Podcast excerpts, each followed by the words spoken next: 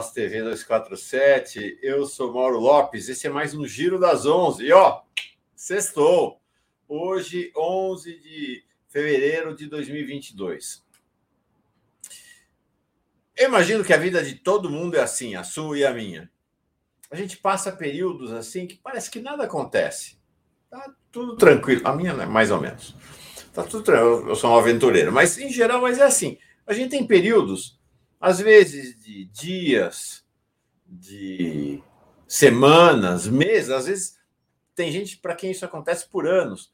É uma platitude, é como se nada se modificasse muito, como se fosse um, um rio correndo cujas águas correm lentamente.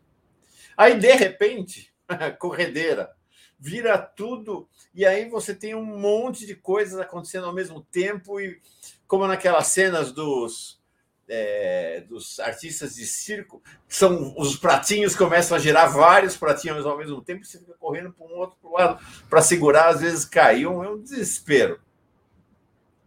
Pois eu vou dizer para vocês, no jornalismo é assim todo dia, todo dia. É assim, a coisa está tranquila, fica lá uma hora, tempinho, tranquilo. De repente, blum, explode tudo e aí você começa a girar vários pratinhos ao mesmo tempo. E, e por isso é uma atividade estressante. É uma atividade que exige muito da gente, exige uma capacidade de multifoco. Eu adoro. Adoro. Acho fantástica essa característica do jornalismo. Realmente é maravilhoso. O pessoal diz assim: isso é cachaça. É, pode ser, mas é isso aí. Cachaça é para quem é viciado em jornalismo. Assim, bom, bom bem-vindo todo mundo que está aqui. Hoje, nosso Giro das Onze especialíssimo com Paulo Pimenta. Olha que duplo arrumei para você. Paulo Pimenta com Marcos Coimbra. Quer coisa melhor? E depois, claro, na segunda parte do giro, se hoje é sexta, nós temos a nossa diva, Sara York, com seu Sextou com Sara. Silvânio aqui com a gente todos os dias, chegou às nove e meia da manhã aqui para o primeiro bom dia. Valmir Bittencourt, mandando bom dia 247. Roberto Silva, dedos no gostei. É isso aí, gente. Muito like para espalhar esse giro nas ondas do rádio, nas ondas da, da internet. Vamos. Quem se inscrever. Quem não está inscrito, inscrito no canal, escreve já. Quem não deu like, like'a. Quem puder, torne-se membro, membra ou assinante, ou mande um pix ou um superchat, enfim, colabore com a construção da mídia independente. Aqui, Maria de Fátima, terra fascista, Anápolis, Goiás, mas sou petista Lula. Então, tem muito fascista aí, mas não é terra fascista, não. Anápolis é, uma, é um lugar de muita luta do povo também. Fernando Nascimento, como sempre, saudando a América Latina no seu bom dia. Uh, Ana Bastida, Giranda, Giranda, o Giro Sextou com Sara é maravilhoso, eu também acho. Ed Vanina Queiroz com a gente todo dia. Eu já dei o meu like, e você? Thalita Santana, chegando por aqui, e ela eh, dizendo, ansiosa para ouvir o Marcos Coimbra, Paulo Pimenta e rever o sorriso da Sara York. É, a, o pessoal do ativismo delicado, que estava de férias, voltou. Está aqui. Saudades da Sara York. A Fernanda Martins mandando oi lá da Argentina. E a Carla Gastal, me buenos dias. E a Giovana lá de perto. Ei, o Paulo Pimenta vai gostar disso aqui. Da, de São Borja, terra dos presidentes. É isso aí. Grande São Borja, já fez. Tem tanta relevância na história do país. O Giacomo Carlo Maio, aloha, Mauro, é isso aí. Aloha, gente. Meu sonho um dia é ir para lá, para o Havaí surfar. Será? Vamos ver. Quem sabe o que a vida nos reserva. Emocionante o giro de ontem, a gira de ontem. Realmente, nós tivemos duas vereadoras negras do PT aqui, a Carol D'Artora, que é a nossa conhecida. É, quem não conhece ainda conheceu ontem a, a Dani, Dani Hidalgo, acho que é Dani. É, Ixi, agora me confundi. Peraí, não sei se é Dani ou é. Eu, deixa eu pegar o nome dela aqui que eu não quero falar errado. Eu lembrei, fiquei com o sobrenome a primeira vez. Duda Hidalgo, do PT de, de é, Porto Alegre. Ah, foi muito emocionante, de fato. As duas são vítimas de perseguição racista brutal nas duas cidades, né, tão à frente, tão muito corajosos na luta. A Carol D'Artora falando que foi jogada na lata de lixo quando era criança por ser negra. Isso, gente, lata de lixo. E não é metaforicamente, literalmente jogada na lata de lixo, como uma expressão do racismo contra ela. E o depoimento da Duda também, ela estudou por com bolsa de estudo numa escola privada lá de é, Ribeirão Preto, no estudo no ensino médio, e um dia estava indo para uma reunião de trabalho com os colegas e foi pega numa batida policial. Aí ela atrasou, chegou atrasada. Quando ela chegou lá, os colegas todos, ela era a única bolsista, todos brancos e brancas. E ela foi lá se explicar. Ó, oh, cheguei atrasado porque tive uma batida e tal, falando com uma certa naturalidade. E aí ela falou: pela primeira vez eu me dei conta que toda aquela turma que estava lá nunca tinha passado por uma batida policial, nem sabia o que era uma batida policial. Foi uma choradeira ontem, elas choraram, nós choramos todos. Foi realmente muito, muito forte. E aqui o Clóvis está dizendo assim: estou aguardando o Paulo Pimenta, é um guerreiro. Pronto, se está aguardando, ele já chegou. Chega mais, Paulo, tudo bem? Bom dia, Mauro. Bom dia, prezados amigos e amigas. Mauro, eu, dentro dessas tuas teus convidados aí, rapaz, eu fiz uma live essa semana, gostei muito com o pastor Paulo Marcelo. Ah legal. E ele, me, ele me disse que citou ele esses dias numa matéria, mas ele não te conhece. E, e ele está à disposição. Poxa, já anotei aqui. Eu tenho o telefone dele. Cara, bicho, eu me surpreendi. O cara é muito preparado, Mauro. Maravilha, vou anotar. Já anotei. Paulo Marcelo, olha, uma live, eu fiquei encantado e o pessoal adorou, adorou. O cara que tem uma, uma formação teológica, tem doutorado em teologia. Muito ah. legal. Vou trazer e... ele aqui. Fechou. Ele teve com Lula, né? E ele, ele vai viajar pelo Brasil aí, reunido com grupos evangélicos. É do PT? Ele, ele eu acho que não é filiado, né? Mas ele é, é apoio do Lula. Ele vai, é, vai acompanhar o Lula nas viagens pelo Brasil. E ele vai começar a fazer roteiros pelo Brasil para reunir com. Ele tem toda uma, uma, é, uma ideia assim de que as comunidades evangélicas menores elas são menos contaminadas do que essa influência do Malafaia, desses caras. que É, é muito bom, tu vai gostar, vai gostar, vai gostar, tenho certeza. Vou ter que passar o telefone dele depois. Bom, me passa, quero, Ontem, sabe, Paulo, aniversário do PT, 42 anos, eu estava comentando aqui antes de você entrar, teve duas vereadoras impressionantes. Eu vi tu relatando, eu vi tu falando, eu vi tu falando.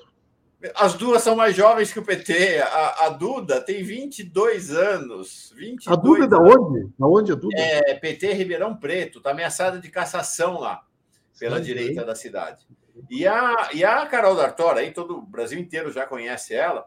Impressionante a coragem dessas jovens pretas que nas câmaras de vereadoras e vereadores estão enfrentando a luta contra a direita no país inteiro, né? Tem, um, tem uma geração não, não, de jovens petistas que, aí maravilhosa, o, né? Paulo? O dia que eu tomei posse como deputado, hum.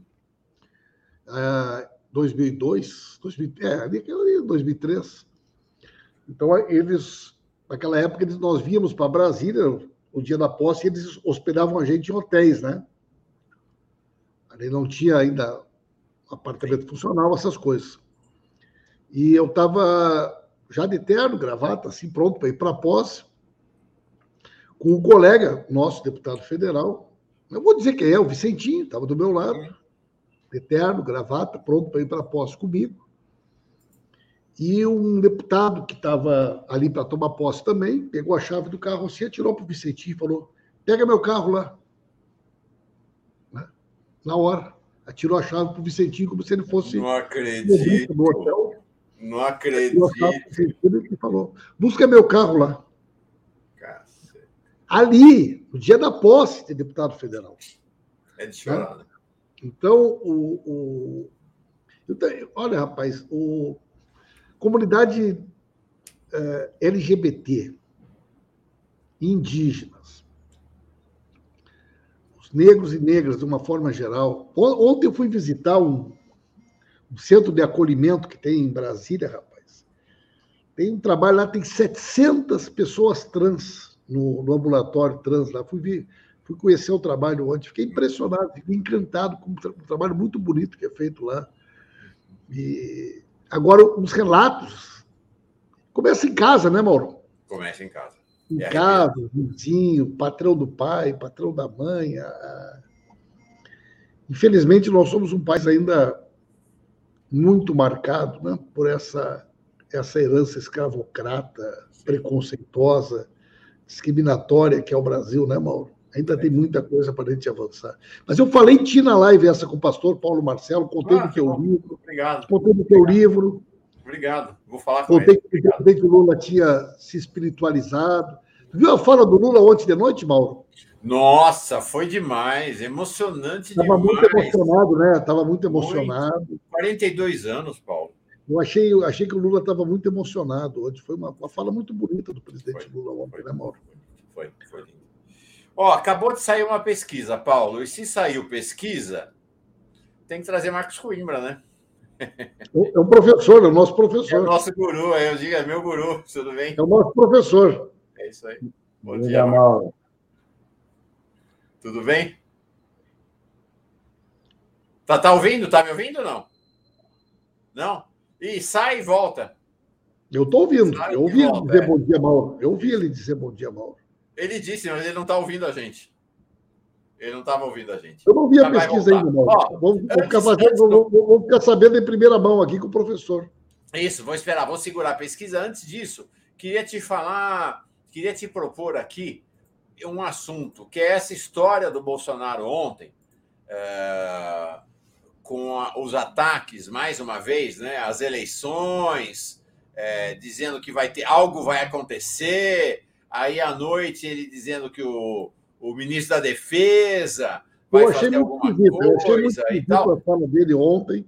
É. Uh, o filho também, né? Uh, ou, ou, é, ou, é, ou é Jair ou é já era né? O filho disse ontem, né?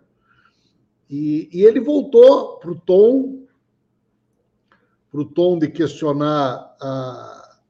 Ele falou: ah, todo mundo sabe que a gente duvida do resultado, a gente suspeita das urnas eletrônicas. O Braga Neto está aguardando uma resposta do Barroso, que até agora não veio. E se não vier, nós vamos tomar providência, porque nós vamos chamar o Braga Neto. Eu achei muito ruim a fala dele ontem, né? Muito.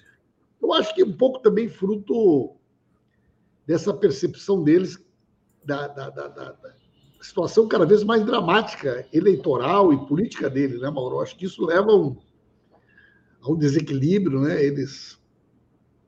Quanto mais eles começam a se dar conta de que não tem chance de reverter esse quadro, mais perigoso eles ficam, porque eles começam a vender tudo, entregar tudo, né? Sim. Fazer negócio, e mais autoritários eles ficam, né, Mauro?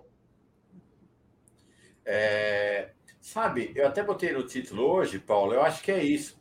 A minha sensação é, ele já entendeu que perdeu a eleição, aí podemos até ouvir o nosso guru Marcos Coimbra em relação a isso, e ele está preparando o capitólio dele, entendeu?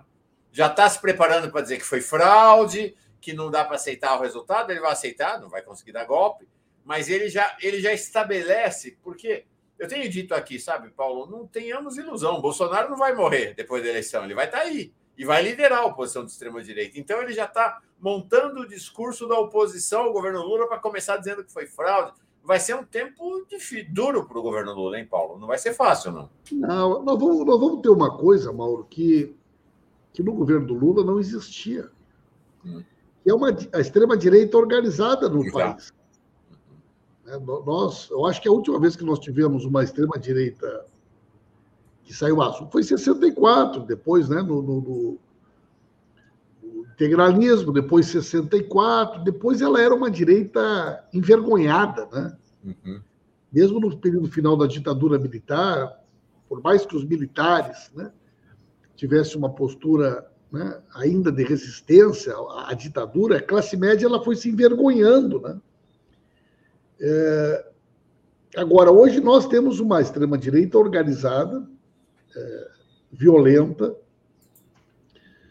E, e, e, eu acho que o que, que, acontece, Mauro? Vamos imaginar, Mauro, o seguinte: é, o presidente Lula ele conta uma história que ela é interessante. O Lula conta que em 82, Mauro, 82, quando o PT concorreu a primeira vez, ele foi candidato, acho que é governador de São Paulo. Foi. Ele disse que ele fazia comícios maravilhosos, cheio de gente. O PT achou que ia ganhar. Ele disse que às vezes achou que ia ganhar. Porque o que, que acontece, Mauro? Tu pega uma cidade de 100 mil habitantes e tu tem 10% mobilizado, tu faz um baita comício. Uhum. Tu junta 5, 10 mil pessoas num lugar, mas na realidade é o teu eleitor, que é aquele eleitor fiel, mas não amplia, não reproduz. E o Bolsonaro ele tem uma base orgânica forte, mobilizada. Então, onde ele vai, ele junta gente, mas é aquele, aquela gente que entra na volta dele, com baixa capacidade de multiplicação. Mas isso provoca uma, uma ideia, né? Então, por exemplo, as lives dele têm uma audiência alta, uhum. porque, porque, ele tem uma base orgânica. Ou o que, que ele dizia ontem? Olha aqui, olha aqui. A, a, o público da minha live aprova que as pesquisas estão furadas. Entende? Quer dizer, tu tem 10 mil pessoas, mas tu projeta isso no universo de 200 milhões de habitantes, é nada. Uhum. Mas claro que tu botar 10 mil pessoas, 15 mil pessoas numa live, é um monte de gente. Mas é uma base, uma base orgânica da extrema-direita organizada. Eu também, eu concordo. E acho que ele está estreitando, né? Aos poucos, cada vez mais. O Marcos Coimbra, assim que ele conseguir entrar. Estreita e radicaliza, estreita e radicaliza. Ex exatamente. Quanto mais estreito, mais radicaliza.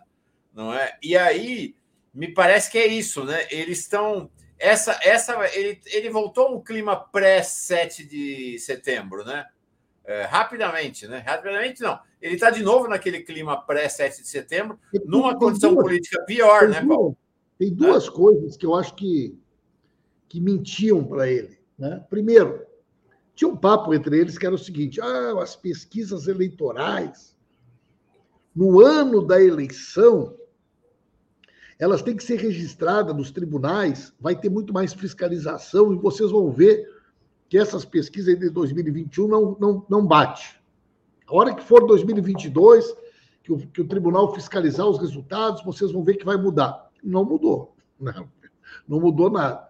Segunda coisa que eles diziam, o auxílio emergencial, Auxílio Brasil, vai ter um impacto grande. Não teve. Né? Então, as pesquisas mantiveram, o professor Marcos Coimbra vai falar depois, né? Essa mesma, desde março do ano passado, elas vêm se mantendo no mesmo patamar. A, a pesquisa, quando ela estratifica, ela e ela pergunta: alguém na sua família recebe o auxílio? É muito pequena a diferença.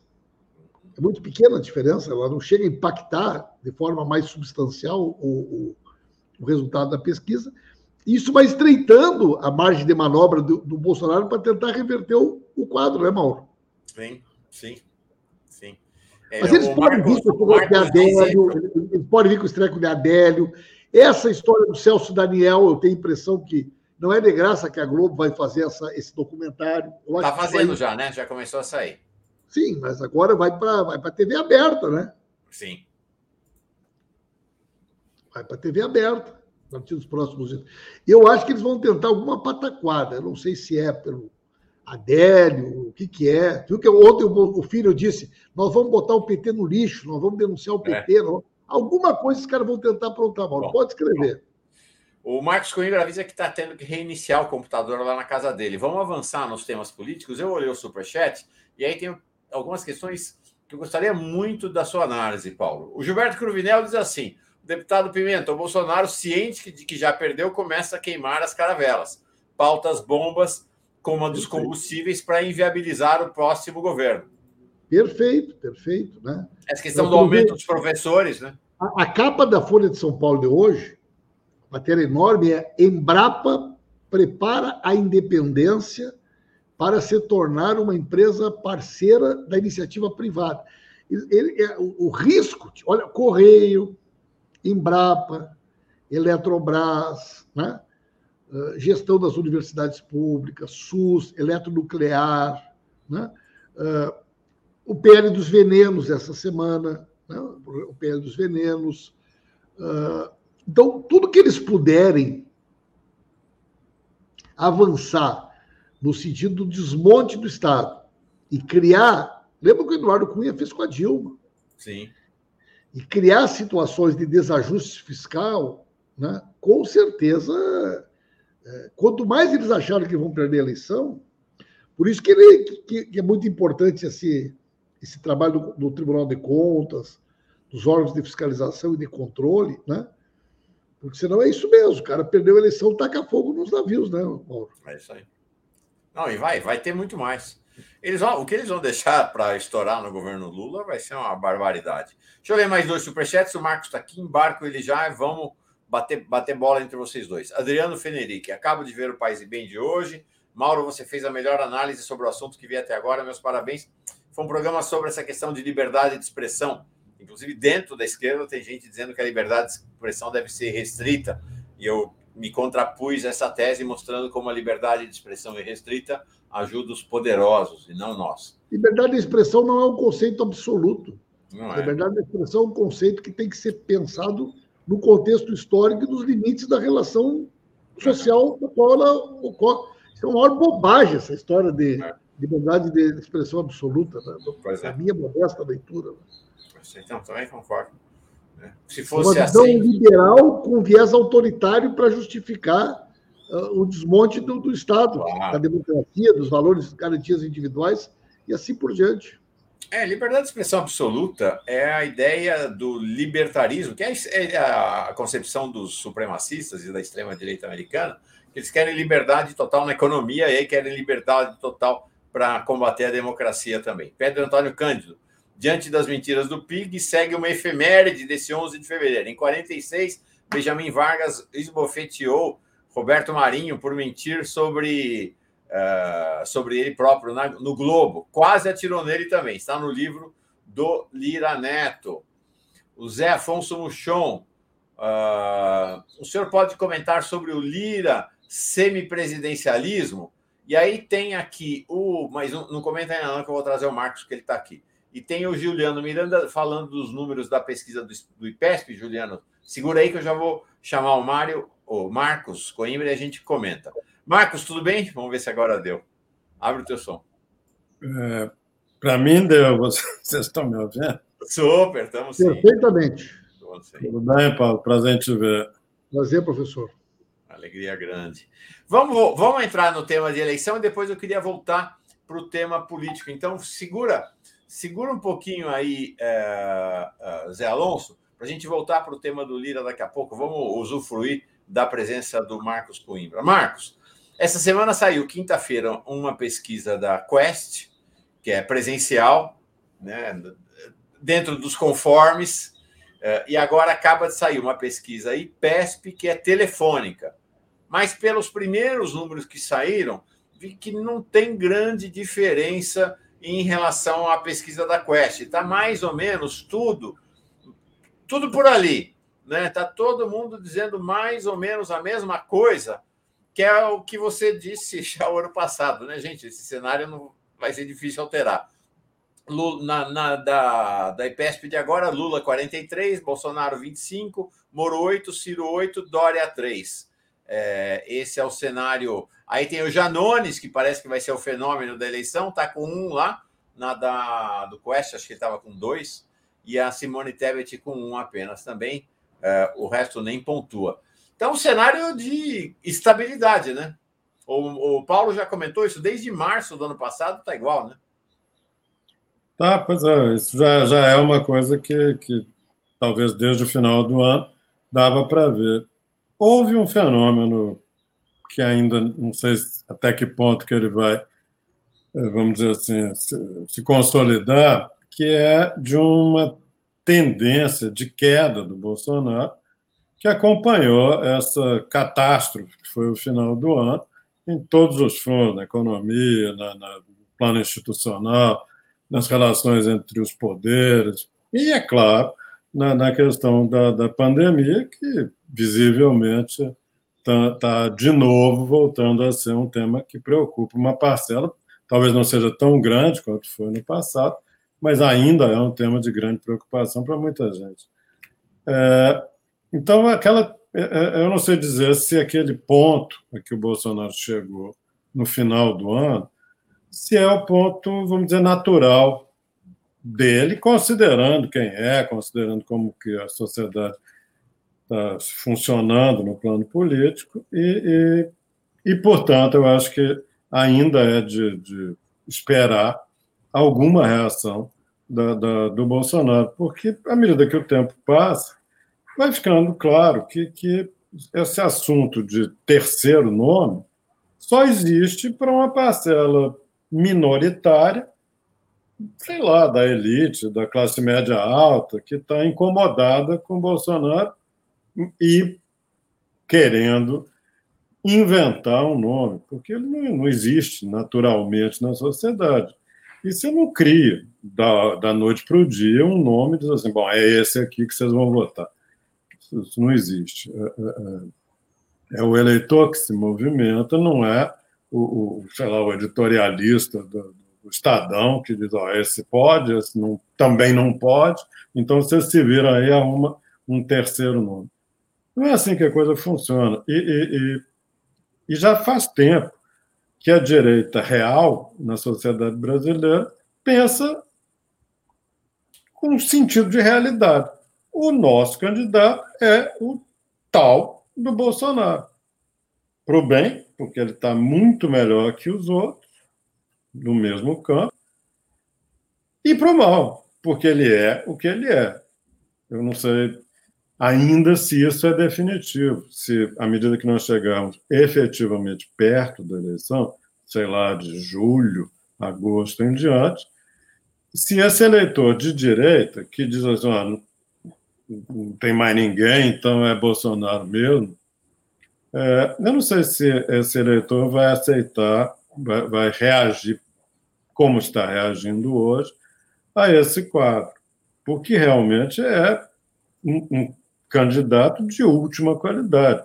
Em 2018, ele tinha o benefício, para quem se dava o direito, da dúvida. É, é, conheço direito, o cara nunca teve um cargo executivo, fala que vai fazer um monte de coisa, vai ver que faz. Então, houve um período em que o Bolsonaro se aproveitou da, da, da desinformação da, do eleitor de direita a respeito dele. Mas depois que ele ganhou a eleição e mostrou ser capaz de derrotar o PT, esse eleitor está tranquilo com ele. Até agora. Pode até ser que mais adiante ele pense direito e diga assim: Pô, mas mais quatro anos desse cidadão?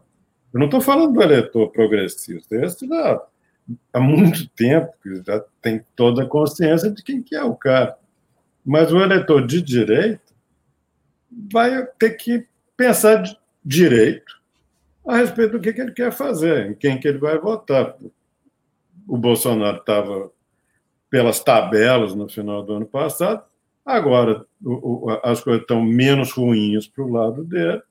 Pode ser que ele se fixe e, e fixando-se, aí ele realmente fecha a porta para outros nomes da direita no momento é, é, é ainda está em aberto. E é um momento de transição, mas não é uma transição é, é fixada, definitiva. É, uma transição que comporta de estabilidade, perdão. Não é uma estabilidade definitiva, é uma estabilidade que comporta reavaliações da parte do eleitor de direita. O eleitor de esquerda está muito satisfeito. Tem um cara de quem as pessoas gostam, foi um bom presidente, já votaram nele anteriormente, votar, teriam votado em 18. Então, para o eleitor de esquerda, centro-esquerda, progressista, o cardápio está feito. Mas para o eleitor de direita, não. Esse ainda tem que reavaliar se vai realmente cravar sei lá qual vai ser o número do Bolsonaro, será, se, se ele vai dizer assim, não, eu quero mais quatro anos disso. É difícil até para o eleitor de direita. Paulo, eu não vou perguntar para o Marcos, porque afinal ele é dono do Instituto de Pesquisa. Então vou perguntar para você: existe algum candidato que de verdade não acredita em pesquisa? Mauro, o, aquilo que eu estava falando, o doutor Mauro, professor Marcos Coimbra, antes do senhor chegar, que o Lula ele conta uma história que em 82, e ontem eu falei com o Rogério Correia, que foi candidato a vereador em 82, e o Lula disse que fazia um comício com 10, 15 mil pessoas e achavam que iam ganhar a eleição. Porque era, era, naquela época, pô, um comício com 10 mil pessoas, um comício motivado, um comício mobilizado, né? A pessoa. Então, o candidato, o candidato é um cara complicado, Mauro. Essa história eu vou concorrer só para ajudar. A gente brinca que o cara é picado pela mosca azul, né? Quando ele é picado pela mosca azul, ele, ele perde a capacidade, ele perde o tirocínio. Né? E ele começa a acreditar. Eu acho que o Bolsonaro, como ele tem uma base orgânica mobilizada e ela é muito radicalizada, então ele faz uma live, vai 10, 15 mil pessoas, 20 mil pessoas, ele olha aquilo e fala, porra, ninguém faz isso. Ele vai numa cidade, tem duas, três mil pessoas esperando no aeroporto, cinco mil pessoas, ele, e ele pensa que aquilo ali é o todo, mas na realidade aquilo é o povo dele. Então, eu tendo a achar, professor Marcos Coimbra, que é, isso acaba confundindo um pouco a percepção. E a pessoa passa a querer acreditar naquilo, né? Ela, ela, ela é, deve ter um aspecto aí da psicologia, da sociologia, que eu não sei exatamente qual é, mas o candidato, Mauro, ele quer acreditar que ele tem chance. Né? E ele começa a fazer conta. Ele começa a, a, a isso é candidato a vereador, candidato a deputado. Rapaz, o, o que eu já vi de candidato achar que vai se eleger é, é, é é muito difícil o candidato não achar que ele tem alguma chance de ganhar a volta. O senhor não acha, professor? Totalmente. Ele, a partir de um certo momento na, numa campanha política, ele começa a viver fundamentalmente dentro de uma bolha. Assessores, familiares, amigos próximos, pessoas que reiteram, repetem que está tudo melhorando, que vai dar tudo certo, que, que você vai ganhar.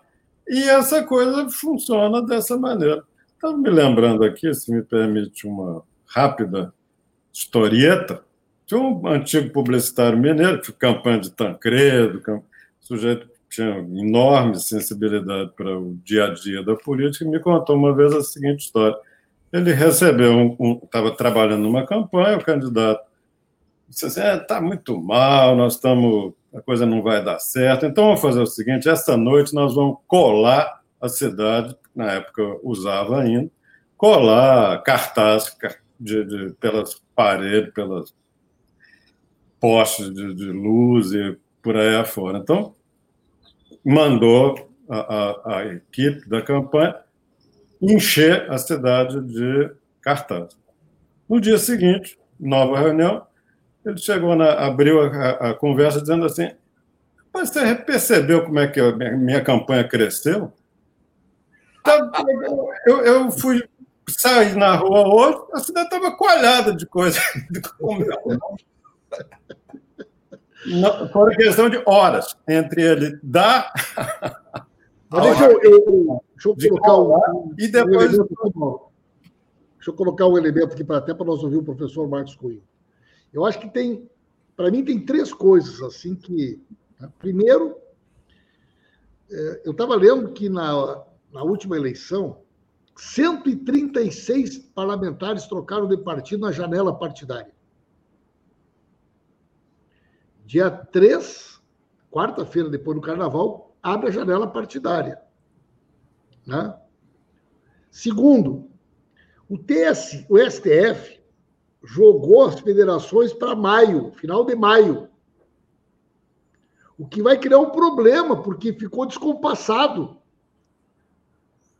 Se o parlamentar for esperar até maio para saber se vai sair a federação ou não, ele perde a janela.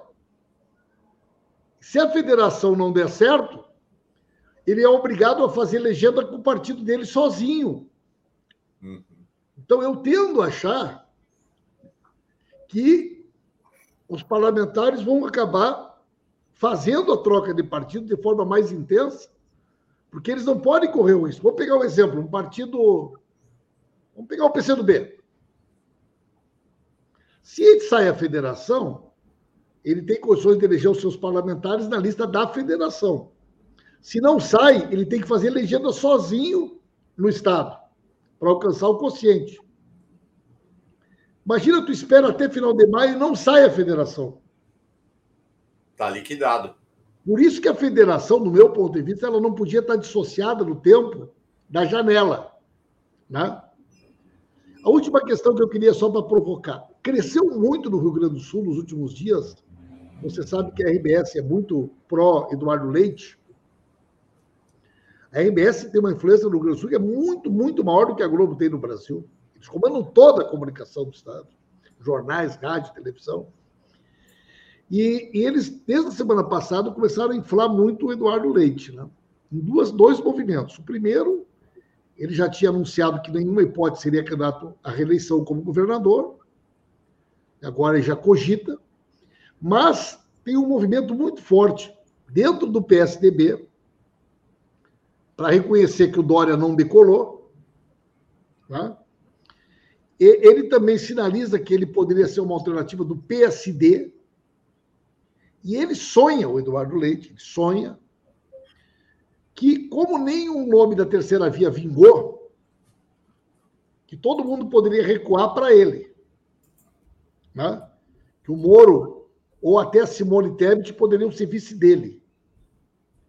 Então, ele, ele passou toda semana batendo na tecla. Ou nós unificamos num candidato único da terceira via, ou nenhum de nós vai ter chance de chegar aos dois dígitos. Então, eu tendo a achar que vai haver uma movimentação. Se vai dar certo ou não, não sei. Mas tem uma pressão muito grande dos deputados do PSDB, porque o Dória não decola, a Simone Tebet não decola, o Moro não decola. Vai abrir a janela partidária, sabe-se lá o que vai acontecer. Uhum. E ainda tem um último problema que é complexo, que é o PDT. Porque qual é o problema? Eu estava conversando com uma liderança do PDT. Se eles não entram na federação, o Ciro não decola. Significa que em 2024 eles estão fora das alianças históricas que ele tem com o PSB, com o PCdoB e mesmo com o PT. Então, lá no município, já fica escrito desde agora, ó, o PT, o PSB, o PCdoB e o PD vão estar juntos. E o PDT, que ficou fora da coligação, vai ser obrigado a ter nominata sozinho em todas as cidades. Então, ele, as pessoas começam a fazer cálculo, começam a pensar no seu futuro político. Então, eu acho que as águas de março vão ser movimentadas na política, professor Marcos Coimbra. O que você acha, Marcos?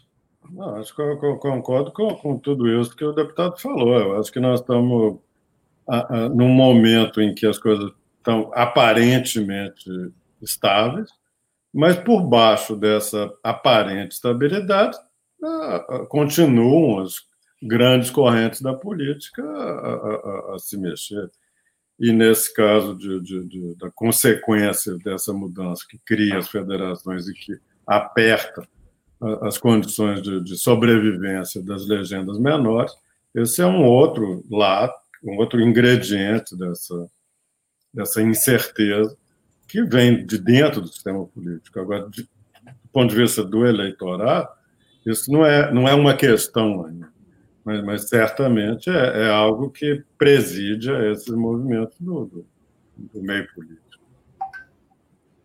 Agora, acho que, que é uma. A, a, continua a ser algo que não faz sentido em termos da política brasileira, essa ideia de que você resolve a questão das candidaturas. É como o senhor disse, isso é muito mais do lado de lá, né? Porque o nosso lado de cá está mais tranquilo né? do, do, do desenho. É, Para a esquerda brasileira, em seu conjunto, da mais, sei lá, próxima do centro para mais longe do centro, para a esquerda a situação é muito clara.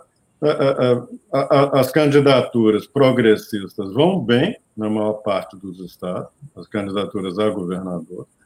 Tem uma chance de fazer uma bancada importante no Senado. E o horizonte, a perspectiva da eleição para a Câmara é muito favorável. Então, é perfeitamente possível que tenhamos uma espécie, uma espécie de, de, de inverso do que foi a eleição de 18, em que a, a, a onda conservadora e de, dessa renovação eh, fake que aconteceu em 2018 pode perfeitamente ser sucedido por uma recomposição das forças em que nós reelejamos Lula para a presidência e um conjunto de governadores. A situação em São Paulo é muito favorável para a candidatura do Haddad, e, e o que seria a, primeira vez na história em que o, o PT pode fazer ao mesmo tempo o, o, o, presidente da República e o governador do estado mais importante do ponto de vista da economia e, e da organização da sociedade brasileira. Então, presidente da República, governador de São Paulo e uma perspectiva de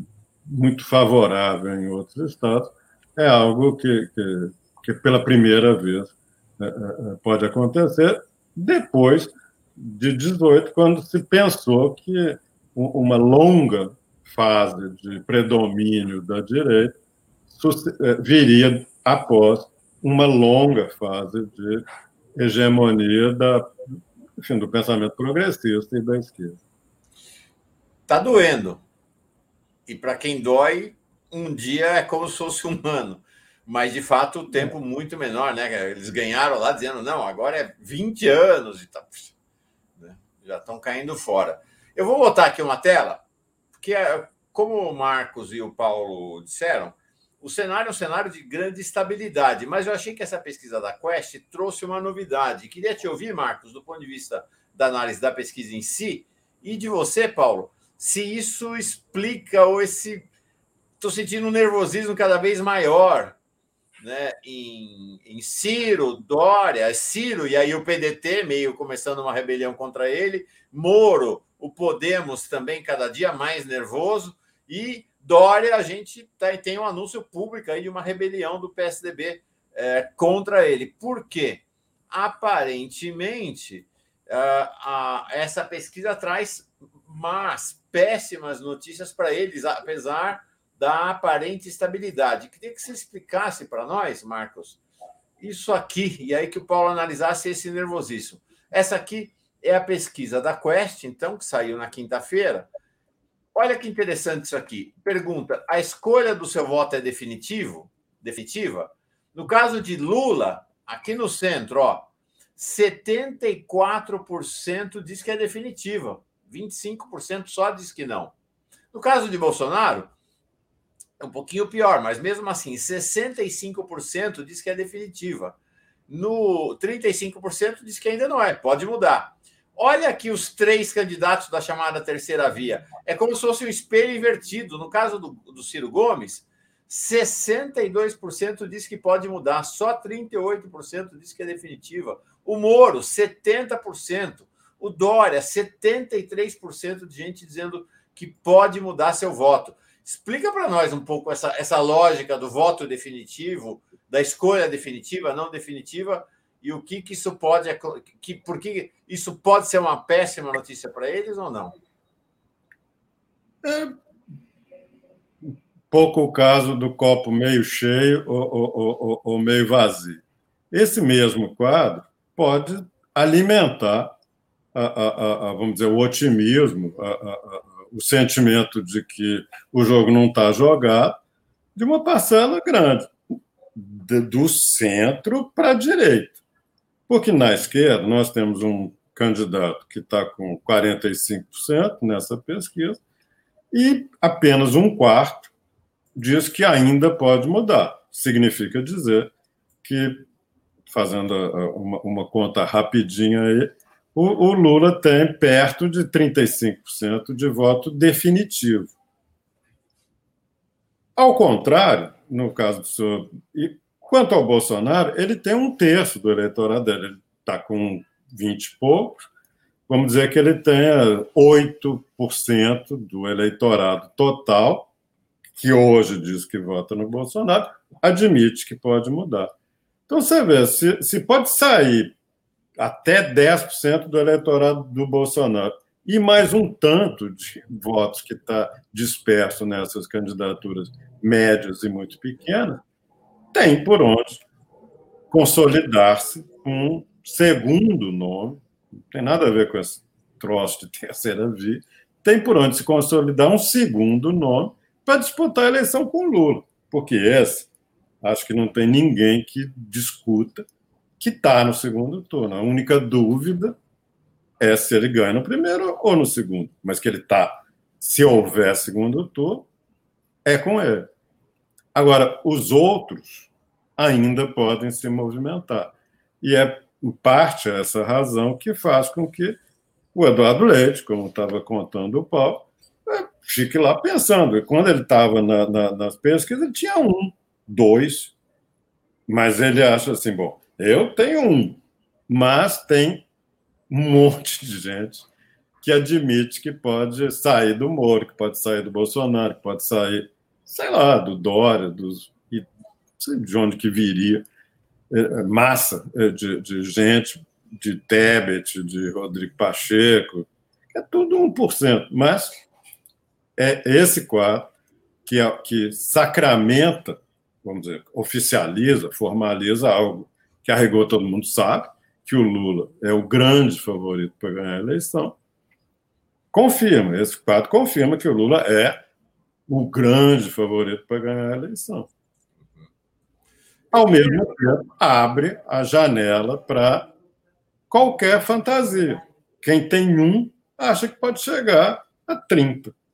É só se ajeitar direito para receber o voto de quem desistir do Bolsonaro, desistir do Moro, desistir do Ciro e assim por diante. A situação mais complicada nesse quadro é a do Ciro, porque o eleitor dele não é o eleitor puro sangue do, do, da direita brasileira. Ele, ele, flerta com a direita, mas o eleitor de direita não flerta com ele.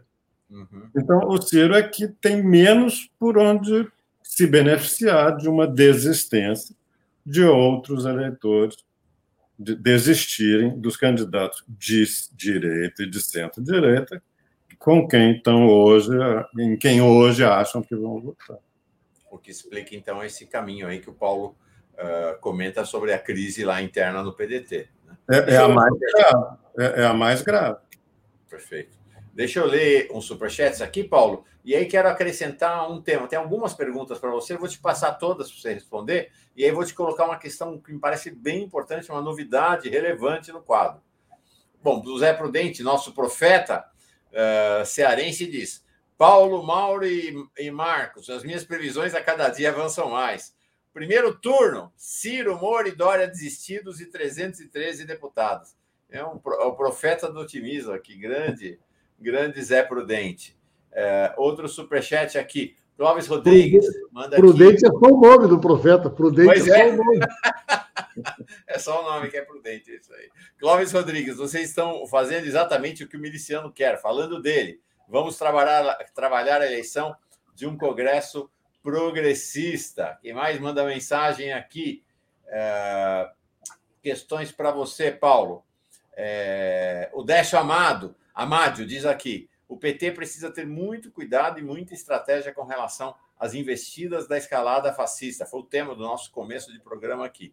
O Júlio César Beraldi, Pimenta, o Bolsonaro quer inibir pelo conflito o povo de ir à urna.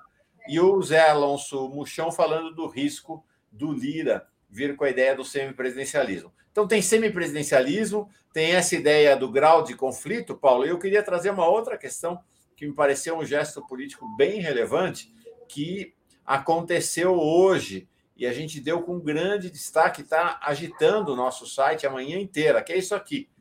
O Aloísio Nunes Ferreira dizendo que o PSDB não é mais uma referência nacional, que o antipetismo foi um erro, dizendo que a aproximação do Lula com o Alckmin é um bem para o país e que, de fato, o partido se equivocou profundamente na guinada à extrema-direita que realizou. As declarações do Luiz são realmente fortes, eu nunca tinha visto, nunca, nunca pensei que a gente escutaria algo, é, uh, algo como isso.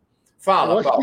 É, mas esse é um movimento de setores do partido que vão acompanhar o Alckmin. Né? Eu, acho que, eu acho que nós temos aí uma movimentação que ainda vai acontecer, que são setores do PSDB que vão acompanhar o Alckmin para onde ele for. Né? É, mas olha só, queria, voltando um pouquinho ali, Mauro. Eu, eu gosto muito de estar aqui com o professor Marcos Coimbra, porque a gente aprende muito e fica muito fácil, né? Mas olha só, o Ciro, de todos esses que estão aí, ele é o único que já foi candidato a presidente. Então ele não é uma novidade para o eleitorado brasileiro. O eleitorado brasileiro já conhece o Ciro. Ele fez 12, né? Hoje ele tem 7.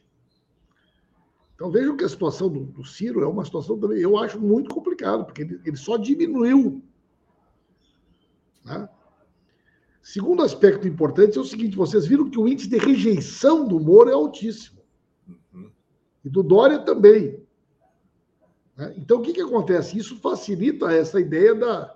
Não, olha só, o cara está mal e está com alta rejeição, então não tem como crescer. O que, que dá para a gente depreender assim? Imagino, imagino eu. Que esse eleitor que está aí no Dória, está o papai, é um cara que a princípio não quer votar nem no Lula nem no Bolsonaro. Mas por que, que o voto dele é frágil, Mauro? Porque ele não sabe quem é o, o, o candidato que tem viabilidade. Ele diz, olha, eu estou com o Dória, mas 75 posso mudar.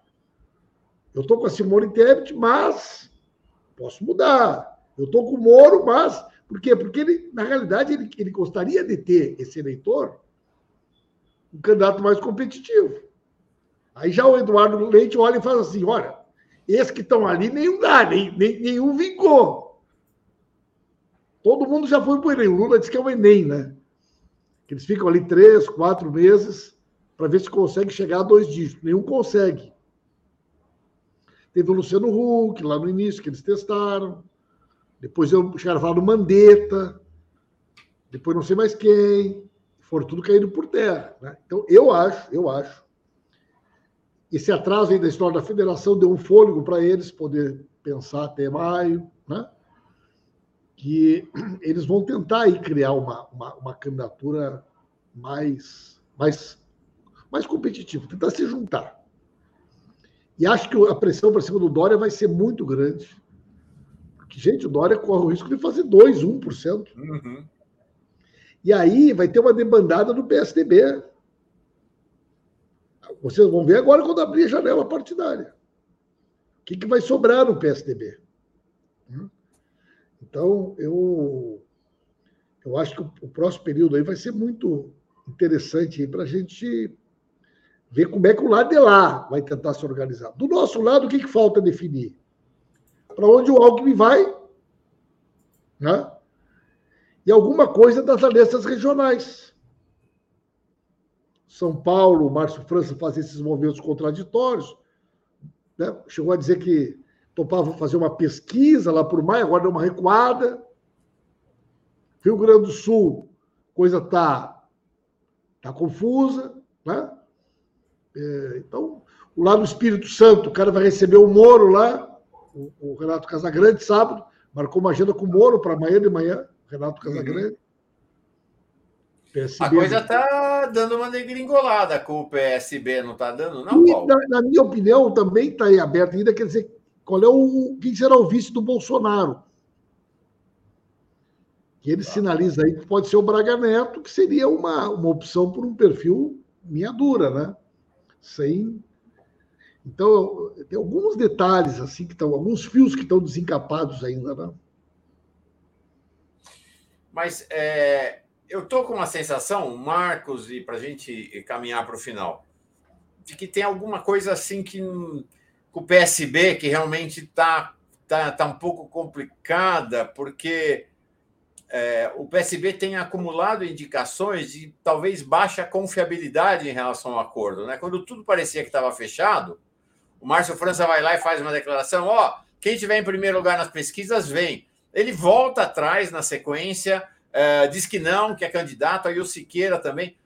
Eu, me parece que eles estão criando uma situação de insegurança para o PT, que é assim: pô, a hora que eu, se o Alckmin entra para dentro do PSB, eles vão chegar e falar: não, agora que ele entrou, a gente quer o dobro.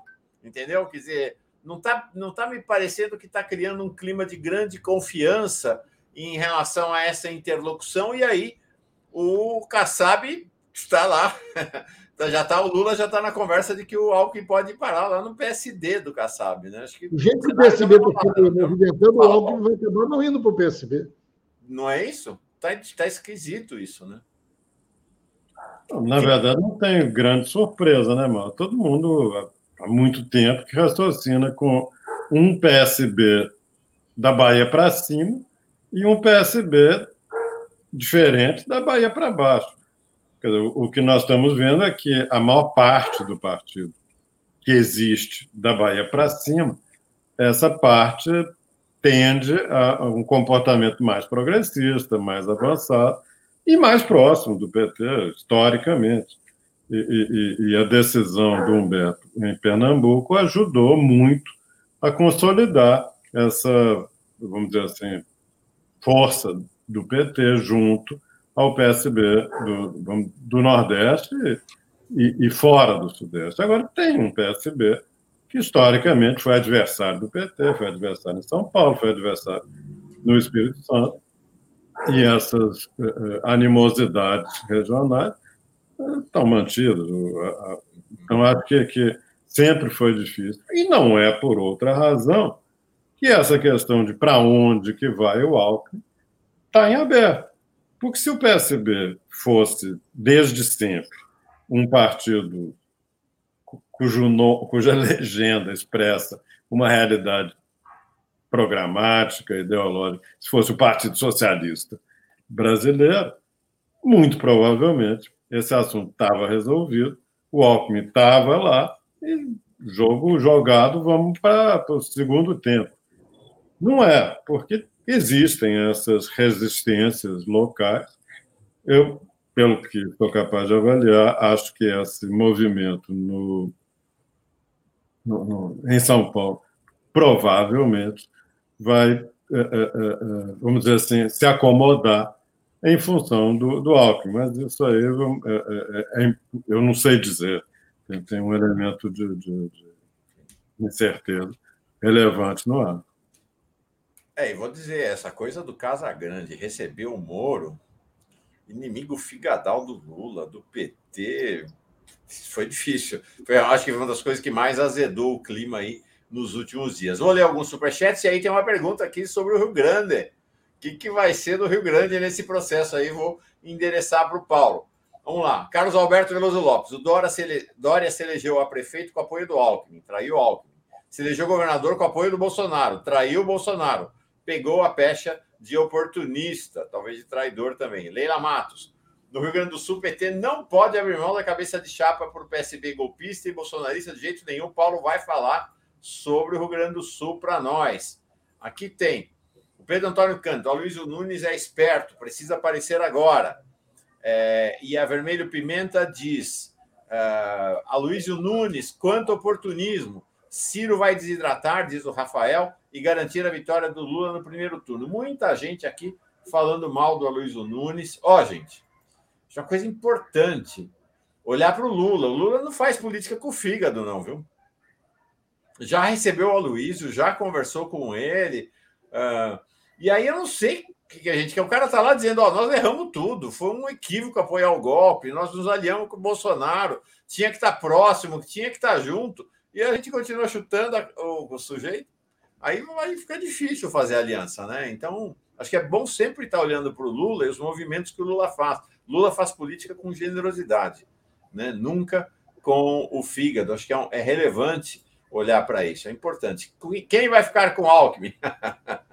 Pré-estreia em breve, é isso aí. É o grande, é, é, tá virando a grande novela da eleição. Paulo, para encerrar, Rio Grande, homem. Vvamos eu, delegar preto ou não? Eu, eu, eu, além de tudo, sou o presidente do PT do Rio Grande do Sul. Né? Pois é.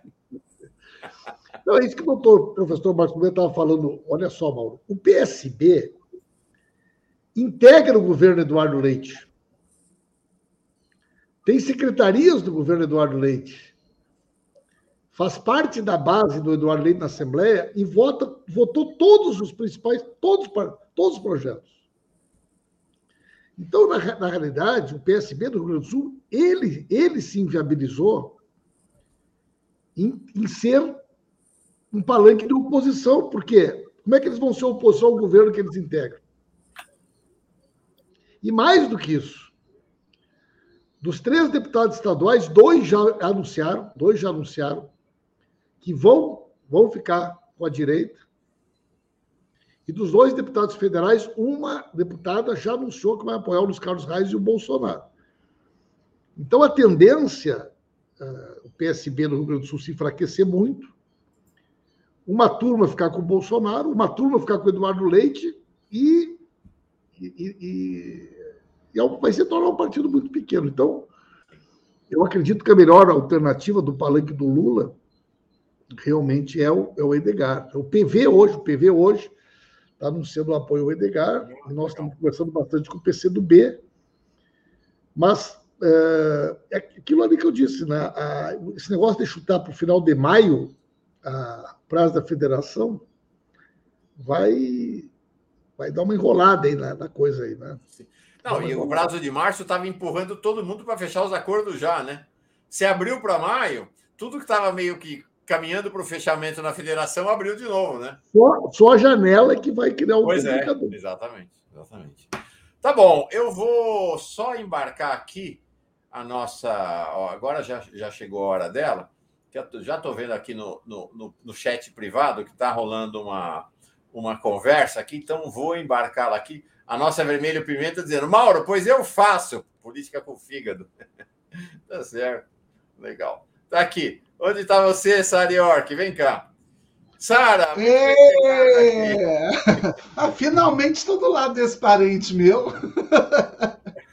Pimenta, que honra ter, estar aqui ao seu lado. Eu sou Sara Wagner Pimenta. Eu quero saber de onde que é o seu Pimenta. Acho que a gente é parente em algum lugar. Eu sou, eu sou, eu sou Pimenta do Rio Grande do Sul, mas acho que esse Pimenta é tudo português de algum lugar aí, né? Esse Pimenta Meu foi para trazer nossas raízes. Marcos Coimbra, querido, que participou aqui tantas vezes comigo no Sextou. Que honra ter você aqui, estar com você nesse momento. Mauro Lopes, meu amor. Legal, querida, maravilhosa. O Paulo, antes de você chegar logo cedo, estava falando de uma visita que ele fez a um centro de acolhimento a trans. Você chegou, você estava ouvindo não? Ah, Aí em Brasília? Claro. Você ouviu? Ah, então. Claro. É a nossa jornada. Ele né? conheceu uma frente que atende muita gente trans e é um trabalho. E eu fiquei muito feliz, assim, especificamente hoje, ouvindo o, o Paulo falando, porque Uh, tem uma outra potência, né, Mauro? Uma coisa é sou eu que sou professora, uh, uma travesti falando da população trans e travesti e LGBT. Outra coisa é um homem cis, hétero, branco, dentro dessas prerrogativas todas que nós sabemos, e o poder de, de, de diálogo que ele tem com certas frentes que talvez ficam, ficariam ensurdecidas puramente com a minha presença. Né? Tem gente que me olha e já não quer saber do que eu vou falar, não sabe nem o que eu vou falar, e já não quer ouvir o que eu vou falar. Né? Então, quando um homem com começa a fazer. Eu fiquei muito feliz, eu tive com, com o Erivan, que a gente sabe que é uma drag maravilhosésima, que é a, a Ruth Venceremos. E, e dia 29 agora de, é, de janeiro em Brasília, você inclu nós inclusive trouxemos aqui ao vivo, né? Sim, foi. E e Ruth, conversa, eu falando com Ruth, fui assistir live de Ruth com Paulo. Que delícia, que sonho, que coisa maravilhosa ver essas duas pessoas que são do nosso PT fazendo essa conversa tão boa e que a juventude tem tanta fome né, dessa percepção. Gratidão muitas vezes, querido Paulo Pimenta. Muito obrigado, muito obrigado mesmo. Devolvo Paulo e Marcos para vocês se despedirem com esse encontro aqui, sempre muito. Ó, essa um turma tá aqui quer um Brasil um diverso, divertido, paraíso, como já cantou alguém. Um abraço, um abraço. Tchau, tchau, gente. Tchau, tchau. Tchau, tchau Sara, Mauro. Abraço grande. Tchau, Marcos. Beijo, Marcos. Obrigada. Que notícia boa hoje, hein, Mauro? Oh, Mauro. Tantas coisas interessantes, né? A gente tem um programa também hoje que vai ser daqueles. Pera, pera, pera, pera, pera, pera, pera, pera, pera, pera. Segura! Tá querendo, tá querendo, entrar no clima do sextou, então pera lá.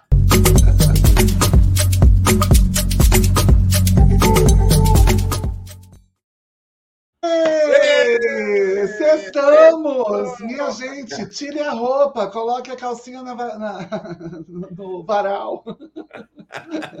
Eu que sou evangélico. Eu, eu Não, sou vamos combinar assim, põe a calcinha no varal aí, eu vou botar minha cuequinha aqui no varal também. eu que sou evangélica e misteriosa, quero, vou, vou, vou procurar, colocar minha calcinha no varão. maravilha, maravilha. É, essa semana foi uma semana muito especial aqui no Giro, sabe, Sara? Nós tivemos aqui na quarta-feira, a gente tem um quadro. É, a, bom, Sara revolucionou tudo aqui, né? A partir de Sara, a gente começou a criar alguns outros quadros aqui. E a gente tem um quadro é, mensal que é o Defissas em Luta, né? Pessoas com deficiência na luta. E na quarta-feira veio uma pessoa, falando de você, por sinal, aqui no ar, tá? Veio uma pessoa que é a Valéria Suri, uma trans Sim. cega e que falou maravilhas de você. E foi muito legal pensar a jornada das pessoas que são trans e com deficiência. Sim. Essa semana foi muito especial também, falei no começo aqui, sabe, Sara, ontem. Foi uma choradeira. A gente que gosta de chorar, né? Te assisti, te assisti com o olho cheio d'água, você Carol da Artora. Meu Deus, o que, que é aquilo? E Duda Hidalgo, o que, que é, sabe? Eu digo, sabe, Sara, eu tenho muito privilégio. Eu sou homem, sou homem, branco, hétero, cis, é camada sobre camada de privilégio. Então, por mais que eu seja empático com você, solidário, e por mais que eu seja empático e solidário com uma Carol D'Artora, com uma é, Duda, uh, Duda Hidalgo, lá de Ribeirão Preto, duas jovens negras, acho que jamais vou conseguir sentir, por mais empatia que eu tenho, o que, que vocês passaram, o que, que vocês sentem. Exato. Né, essa coisa da Carol ontem, dizer que na escola ela foi jogada por ser negra dentro da lata de lixo, dentro de uma lata, de um lato, latão de lixo, jogaram ela lá dentro. É muito. Muito pesado. Ô, é. Mauro, mas o exercício da empatia é exatamente esse, né? É a gente trazer para si uma reflexão de modo a você repensar a sua trajetória e se fosse eu neste espaço, né? E se fosse comigo nesse lugar. E a gente precisa dessa prática é, empática né, em vários setores. Eu costumo dizer, em várias das minhas aulas, que quem me ensinou a diminuir o ritmo da voz em sala de aula, quem me ensinou a, a, a ir devagar na fila do supermercado em alguns lugares, não foi a escola. Quem me ensinou uhum. isso foi a convivência com uma velha senhora, minha vovozinha, falecida hoje, que eu, criança, fazendo mil coisas e correndo, ela, aos setenta e tantos anos, tinha uma, as limitações dela. Então, eu aprendi que, por carinho, eu tinha que andar mais devagar para que minha avó me acompanhasse. Então, essa, essa exposição à diferença talvez seja uma das nossas conversas aqui mais interessantes no dia de hoje. Você falou da Valéria Suri, que é essa parceira incrível, uma amiga muito querida, é, e que fizemos algumas formações juntas. É, e aí esse cego, esse povo cego está tomando conta do planeta. Pois é. Eles estão tomando conta, a gente tem que ficar de olho. Você sabe que tem um cara que tem um programa, ele é youtuber, ele faz um negócio muito bacana, ele é conhecido, famoso e tal. Chique, é chique, não é assim, gente normal como a gente. É um negócio de outra dimensão. O nome dele é Fernando Campos. E ele vai vir aqui hoje para a gente conversar exatamente sobre isso. É um homem cego, jornalista, gay, e a gente vai ter uma, uma série de coisas para conversar. Fernando, eu acho que já está por aqui. A segunda convidada, Mauro Lopes. Também está por aqui. Também está por aqui. E quando o Fernando entrar e a Denise, a sua outra convidada entrar, não vou antecipar quem é, não? Surpresa, surprise. Sim, nós sim. vamos todos nos autodescrever até para que o Fernando possa se integrar mais à nossa conversa aqui, né? Boa! Então, e eles já estão entrando. A minha segunda convidada é Denise Sepúlveda, que é uma mulher uh, cis hétero branca, privilegiada, universitária, doutora, formadora, uma das maiores formadoras de professores do Brasil. Essa mulher faz palestra uh, uh, em todo o Brasil. É uma professora de pós-graduação, vice-coordenadora do programa de pós-graduação em formação de professores aqui da UERJ. E por que, que eu chamei uma mulher cis, hétero, branca, é, para poder vir aqui no programa hoje para discutir casos de travesti? Né? Da menina. Porque aconteceu um caso em Mogi das Cruzes, Mauro, com uma travesti que foi. É, é, sofreu transfobia de um modo que a gente nunca imaginou. E como é a professora Denise, trabalha com formação de professores, entende gestão escolar, entende diferença, vamos entender com ela por que, que essa escola, por que está acontecendo isso em certas escolas, o que, que a gente pode pensar, o que não pode pensar. Vamos trazer esses dois. Antes disso, lembra da semana passada? Uhum. A gente falando do Cabaré Casa Nova, te mandei uma foto aí, acho que é até interessante a gente colocar. Tô, é... Já tinha separado ela aqui, peraí, tô Boa. Tô ponhando. Um segundinho só que eu tô ponhando Por a favor, foto ponha aqui. Ah, oh, desculpa, é ponha. Espera aí. A gente não ia deixar uma piada passar batida, não é mesmo? Não, jamais. Perdemos a amizade, mas não perdemos a piada. Não Mentira, perdemos. a gente mantém a amizade e faz a piada. Exatamente. Não é? Espera lá. Deixa eu estou abrindo aqui, que ela, ela não abriu, mas agora vai abrir. É... Enquanto isso, você coloca? Posso pôr? Posso pôr? Pode. Eu então, vou... vou pôr aqui, nós vamos falar. Um assunto realmente foi, foi bem impactante na, na última sexta, né? Tá aqui, ó. Foi. Tá aqui. Estou botando na tela essa foto importante. Linda. Bom, como vocês viram, o Cabaré Casa Nova é uma, um, um, desses símbolos do Rio de Janeiro, da população trans travesti, que foi deixado, foi largado aí, e a prefeitura ela não tem se manifestado com relação à manutenção dessa memória. E aí eu entrei em contato, como eu havia dito, com a prefeitura, com algumas frentes da comunicação. E aí a resposta foi o seguinte: é, estou te passando o contato de uh, fulano de tal. O fulano de tal, estou te passando o contato de Beltrano de tal. Então, como passaram contato de um monte de gente, e um foi jogando para o outro, eu entendi que é dessa forma que a prefeitura tem se comunicado com a população trans sobre os seus patrimônios. Por esse motivo, é, não temos nota da prefeitura sobre esse evento, mas temos uma nota da, do, desse grande movimento que é encabeçado pela professora Rita Colasso, que diz o seguinte: pela salvaguarda e restituição do Cabaré Casa Nova, devolva o nosso patrimônio histórico expropriado. Rio de Janeiro, Estado do Rio de Janeiro, o movimento reconstitua, é, o movimento reconstitua o nosso patrimônio LGBT, LGBTI+, reivindica a proteção e devolução é, de imóvel na Avenida Mendiçá 25, o mais antigo patrimônio histórico da população LGBTI+, do Rio de Janeiro sede do Cabaré Casa Nova. Ela foi reconhecida pela Secretaria Municipal de Cultura e pela Coordenação Executiva da Diversidade Sexual, que é o SEDES do Rio de Janeiro, como patrimônio cultural da diversidade do nosso município, mas mesmo com denúncias, pedidos de salvaguarda, a manutenção do espaço não tem recebido atenção do poder público. Desde a retomada do imóvel pela prefeitura em 2015, o espaço tem sido utilizado como depósito de bebidas. A campanha visa pressionar o poder público a disponibilizar outros outro dos vários imóveis desocupados é, que possuem na região a devolver à comunidade o cabaré Casa Nova, o mais antigo e representativo patrimônio histórico LGBT+.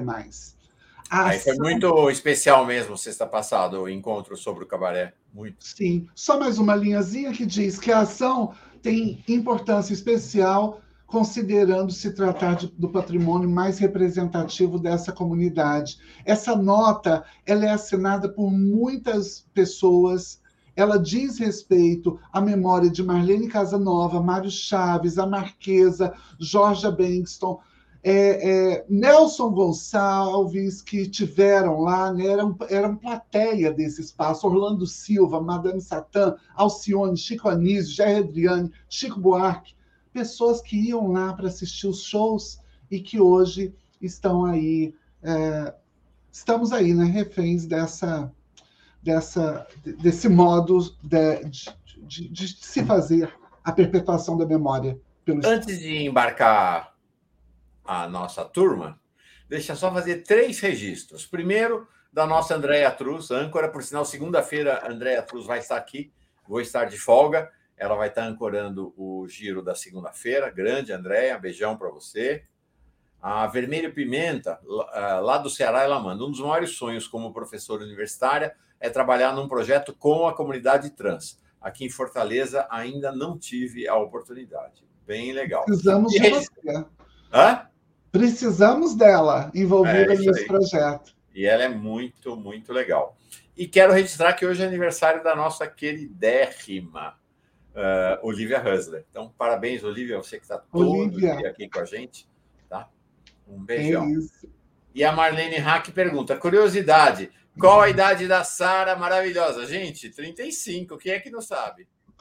Mauro errou por um, na verdade, 34. Oh. Pare. Você acha que eu vou entregar assim, Marlene? Pois é. Você quer fácil. me dar o que, que, que, é isso? Vamos trazer os convidados, Vamos embora. Vamos lá. Estou trazendo uh, Denise. Denise chegando. E Ei! Fernando também. Estou trazendo o Fernando. Olá. Olá, olá. Boa tarde. Boa tarde, Sara, Denise, Mário. Prazer enorme estar aqui conversando com vocês. Legal. Muito bom. Eu vou fazer minha audiodescrição, então, para ficar bacana para Fernando também. Eu sou mulher loura, uso óculos de aro fininho. Estou usando a, a arteira Ariana, minha, minha, minha amiga, é, que me enviou esse presente lindo. É, olha que bonito. Negócio bacanoso, né? Não posso deixar meu arquinho de sempre fora. Aqui do meu lado esquerdo eu tenho uma capulana, que é o movimento do símbolo preto. Mudei o fundo do cenário, Mário, Mauro viu, porque a, a, gente tem livro, então quem tem livro tem que mostrá-los, né, Mauro? A gente não tem uma foto. É, aqui a Marielle Franco, maravilhosa no alto da minha cabeça. E eu acho que é isso. Seja muito bem-vindo, Fernando. Você passa a audiodescrição e a gente tá. passa para Mauro e Denise na sequência? Beleza. Então, eu sou um homem branco, de cabelos castanhos, olhos verdes, estou com a camisa polo.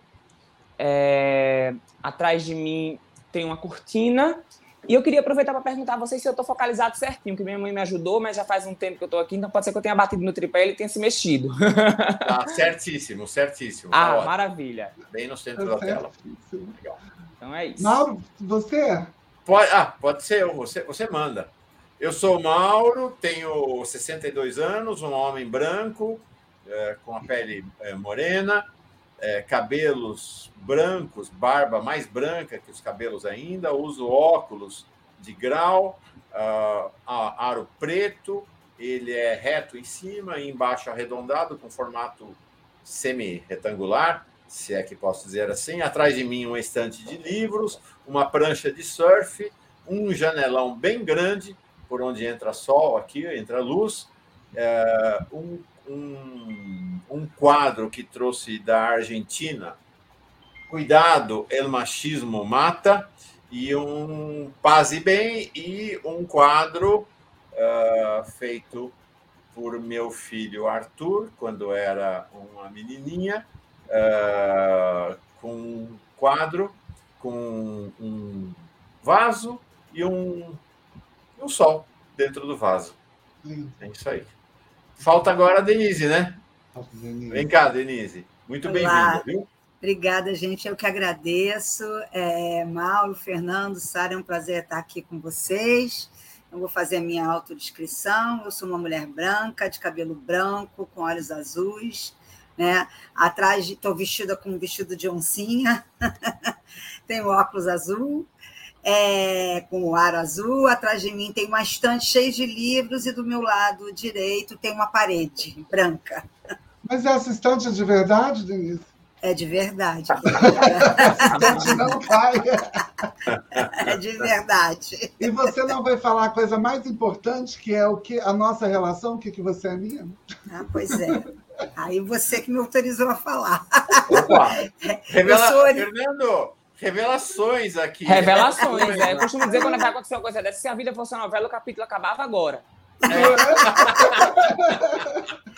Eu sou orientadora de doutorado da Sara lá na UERJ, na Faculdade de Formação de Professores, no programa de pós-graduação e educação, processos formativos e desigualdades sociais. Exatamente. E a gente vai começar aqui. Eu podia começar perguntando para o Fernando se cego sonha colorido, que foi o seu vídeo, que eu acho, eu sempre acho muito divertido. Fernando ele tem uma, uma várias, os vídeos são incríveis. Eu, ele vai falar depois uh, como vocês podem segui-lo. Mas eu queria começar exatamente nesse clima bacanoso e massa. Fernando, vamos falar do problema que ocasionou a cegueira, a sua cegueira, vamos. porque você nasceu enxergando, né? Isso. Eu sou uma mulher com deficiência visual também. Sim. Eu sou cega de um olho, mas também fiquei na infância cega de um... Mandei a foto do meu olho pro, pro Mauro. Mauro falou: tá, tá, esse aqui é o olho que tá ruim, né? E o bom, como é que tá? Eu falei: não, esse é o bom. o outro já desgraçou, Mauro. O outro já... Muito bem. É, eu perdi a visão aos dois anos por reconhecer um câncer na retina, um retinoblastoma bilateral. O retinoblastoma é uma pauta que agora voltou né, a se falar muito é, causa da, da filhinha do Tiago Leifert, que foi diagnosticada com retinoblastoma. E câncer é aquela coisa, né? A gente nunca espera que vai acontecer com a gente. A gente sempre pensa que pode acontecer com um vizinho, com um colega de trabalho, mas a verdade é que o câncer, gente, ele não tem preconceitos. É, o cara mais sem preconceitos que eu conheço é o câncer. Então ele dá em branco, preto, pobre, rico, não tem, não tem discriminação. E ele é daqueles aqueles visitantes, né, que chegam na nossa casa e a gente tem que lutar para botar ele para fora, porque é folgado. Se a gente der espaço a ele, ele vai tomando conta. Uhum. E aí eu sou de Natal, Rio Grande do Norte, nasci aqui, o meu diagnóstico foi feito aqui, mas a minha família foi em busca do tratamento de referência. Graças a Deus a gente teve condições de, de buscar tratamentos, inclusive fora do país, que foi onde eu fiz, né, na Filadélfia, Passei 11 meses entre idas e vindas, fiz quimioterapia, radioterapia, mas chegou uma hora que eu tive que fazer a enucleação dos globos oculares e foi assim que eu perdi a visão e venci o câncer. O que me deu uma certa vantagem porque eu pude escolher a cor dos meus olhos, né? Eram castanhos, eu fiz opa, não vou ser besta aqui, joguei um verde. Isso me lembra Mauro. Mauro Lopes tem uns negócios desse, uma, ele quebra uma coisa, aí ele fala, não, mas a unha ficou inteira. ele faz isso. Ai, quebrei a perna, não, mas a unha está aí intocada. ô, ô, Fernando, hum. vou seguir com você aqui.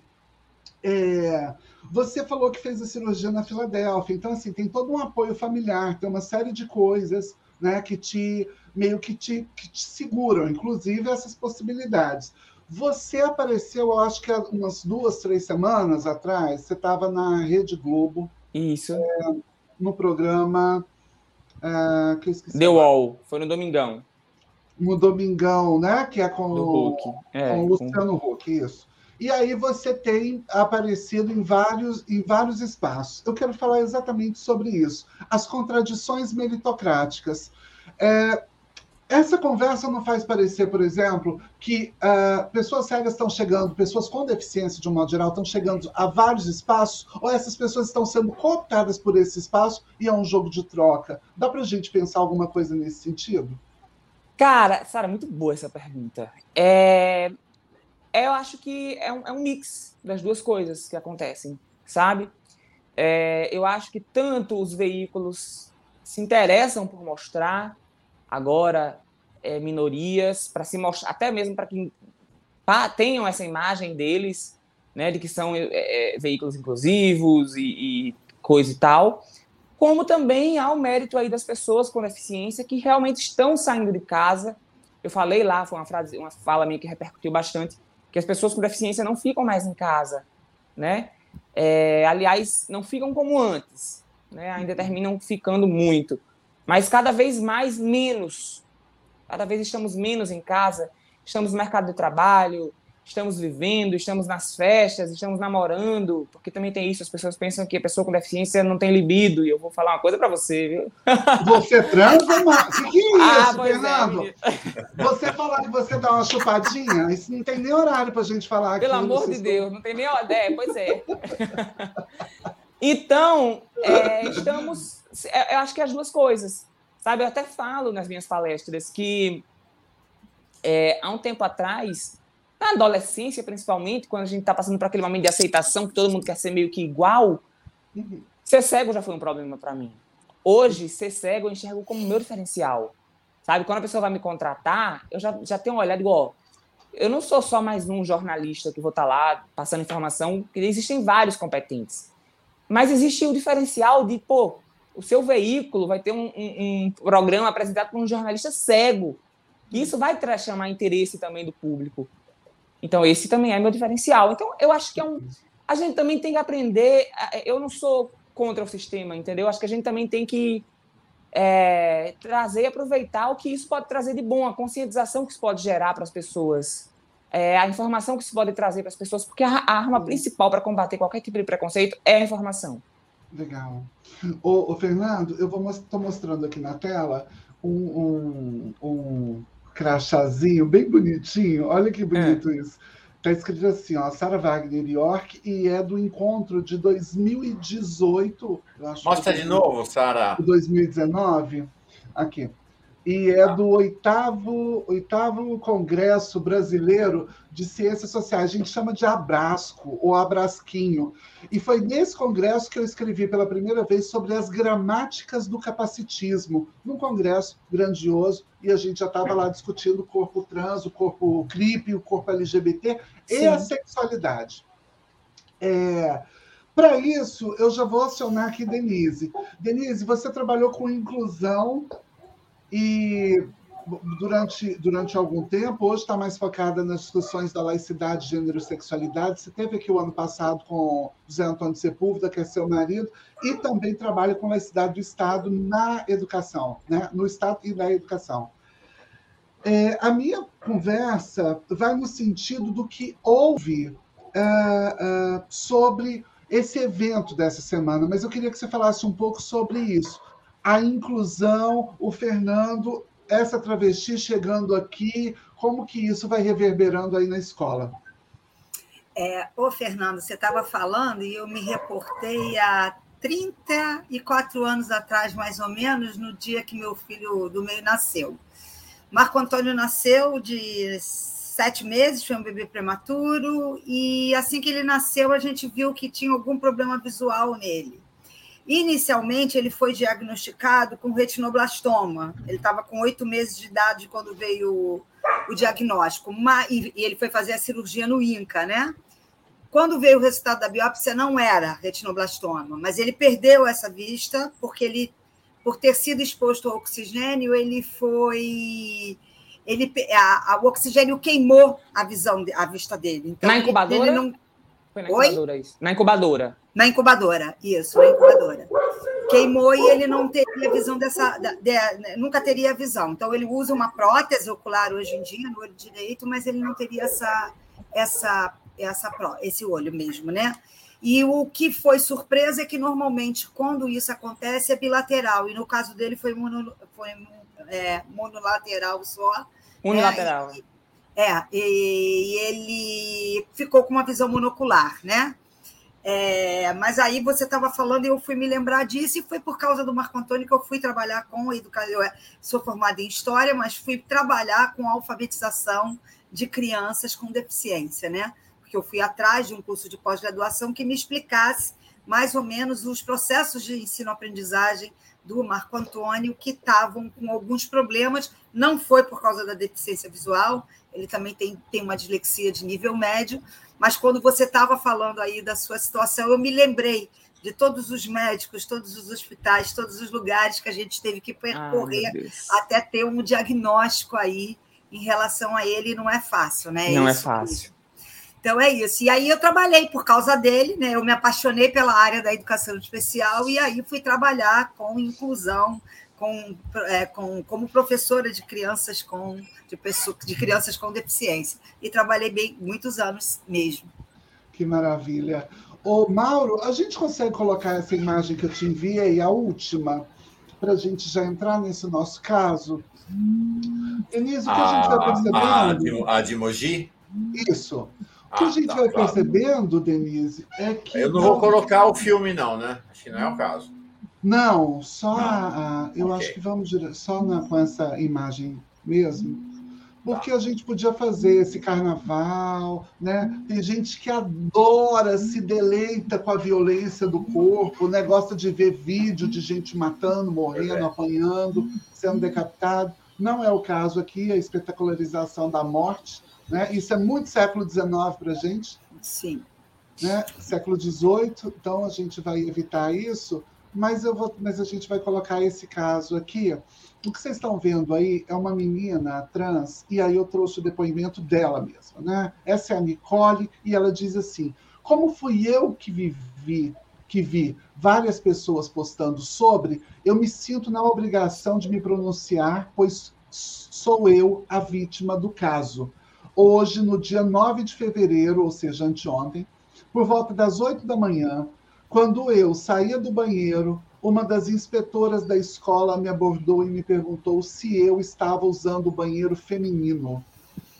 Eu a respondi que sim, e que ela disse, ao que ela disse, é, o que segue. Não, você não pode usar o banheiro feminino, porque o banheiro é o banheiro das meninas. E lá, na sua matrícula, diz que seu nome é outro, referindo-se ao meu nome de registro, que ocorre de ser masculino.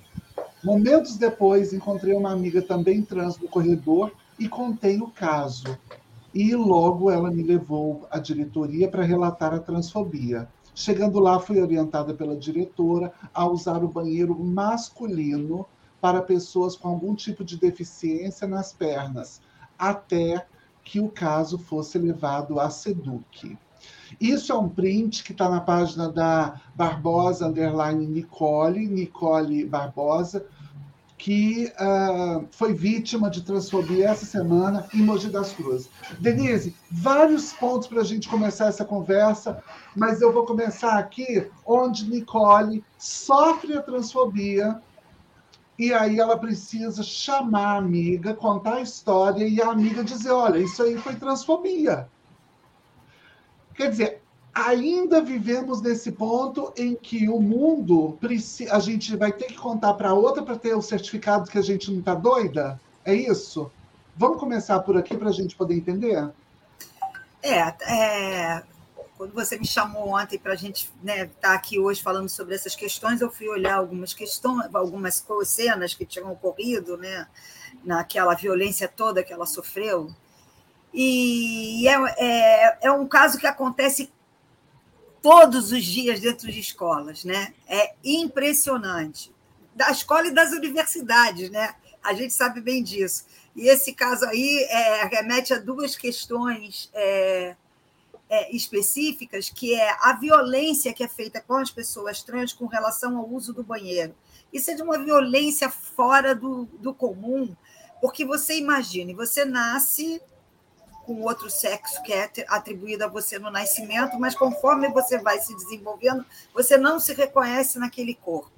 Então, aí, dentro de uma sociedade que é heteronormativa como a nossa, que, é normatiza, que normatiza tudo o tempo inteiro, você já vai vendo o processo de sofrimento que desde cedo essa criança vai tendo, né? Porque ela não se reconhece naquele corpo e o corpo e, e a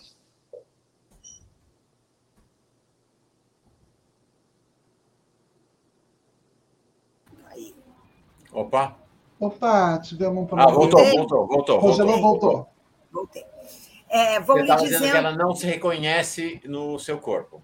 Pois é, ela não se reconhece naquele corpo e a sociedade, como é, normatiza, é normatiza o tempo inteiro, cria mecanismos de normatização o tempo inteiro, vai dizendo para ela: não, você é o, o seu sexo, é, você tem que se comportar e ser de acordo é, com o sexo que lhe foi atribuído no, no nascimento. E escolhe uma instituição chamada escola para fazer essa normatização, porque de todas as instituições que nós temos na sociedade, é a escola que vai o tempo inteiro punindo e criando mecanismos para dizer: olha, se você nasceu menino, tem que ser um menino. Se você nasceu menina, tem que se comportar como uma menina. Então, vários mecanismos de punição são desenvolvidos dentro de, da instituição escolar, não é só as práticas de bullying com alunos, com, com, com esses estudantes e esses estudantes, são práticas pedagógicas punitivas que professores e inspetores fazem com essa população. E uma delas é. né, Denise? Recorrentemente, todos os dias. Sim. E o uso do banheiro é uma delas. Né? Porque a pessoa não se reconhece, é, é, é, uma mulher, uma jovem trans, uma menina trans, não se reconhece né, é, como menino, porque não é mesmo, e aí vai no, no banheiro que é dela, que as mulheres que têm o privilégio é, de, de, Ou eu não sei se tem o privilégio. Da cisgeneridade. Foram, né? Pois é, da cisgeneridade, ou se foram normatizadas e nem perceberam como é que as normas sociais funcionaram, né? as castraram o tempo inteiro, uhum.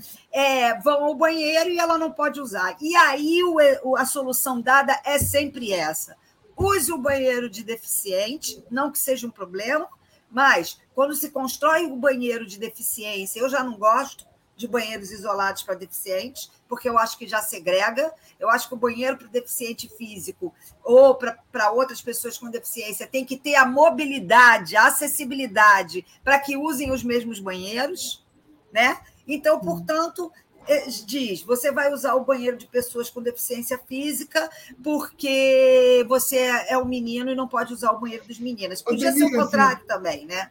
Isso é. é de uma violência incrível, quer dizer, ou então fazem aquela, aquela solução, usa o banheiro das professoras. Sim. É, a, né? a, assim, eu queria te perguntar de um modo uh, mais direto. É, é, é, essa menina chegou, a gente precisa lidar com ela, né? Sim, é um direito sim, dela, como sim. de qualquer aluno. O pai não aceita o nome social, o pai não vai chamar a a Sara de Sara. O pai Sim. fala: o nome da Sara é, é, é, é, Wagner. E aí eu quero ser respeitada dentro da escola, mas eu sou menor de idade. O que, que acontece nessa, nesse momento? Como que a escola passa a ser inclusiva? Porque a conversa uh, uh, sobre Nicole, ela começa, ela, ela se intensifica exatamente pelo uso dos pronomes e o não e a não utilização do nome. Sim. Então eu queria que você falasse um pouco sobre isso, no campo, não nessa, nessa leitura que a gente tem uh, uh, Foucaultiana, né, do, do, do, do, vigiar e punir, mas dessas frentes que você tem uh, interpelado atualmente nas suas formações. Que escola Sim. é essa que a gente está preparando? Não, a gente está preparando uma escola que, que ensina a segregar, a excluir, a, a, a, formar pessoas violentas, porque as pessoas veem que os processos de discriminação estão ocorrendo, os processos de bullying estão ocorrendo e não fazem nada, fingem que não estão vendo, diz que na sua escola isso não acontece, e está lá acontecendo. Né? Não é à toa que a gente diz que as pessoas trans elas são expulsas da escola.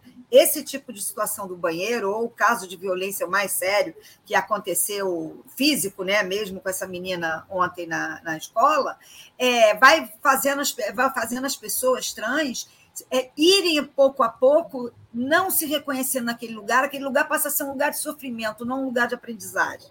Né? E acabam é, saindo da escola. É por isso que vocês muito bem dizem. Não é evasão, é expulsão.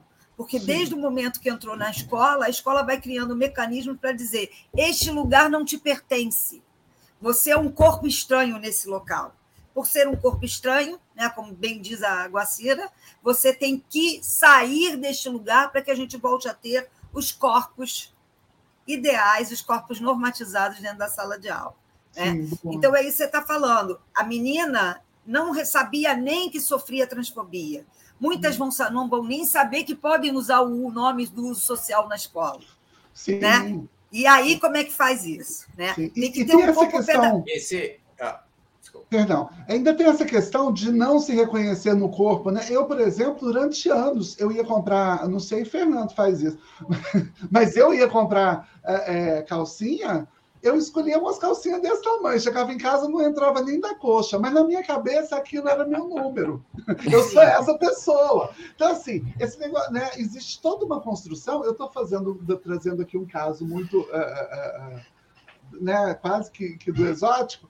Mas, assim, para dizer que essa coisa de reconhecer-se num certo corpo né? O Brasil talvez seja o país mais canastrão para se falar de reconhecer no corpo. Um dos países né, é, é, que mais pratica cirurgia plástica no mundo. E não, é, não são pessoas trans, são pessoas cis. Ou seja, esse povo não se reconhece no corpo, porque se reconhecesse, não estava fazendo cirurgia plástica. Não é, minha gente? Sim, sim, sim. Então, vamos lá, seguir. Fernando. Só, só uma questão interessante, professoras. Sim Fernando é jornalista, que nem Mas, eu. Igual você. Fernando, a, a nossa tela aqui, a hum.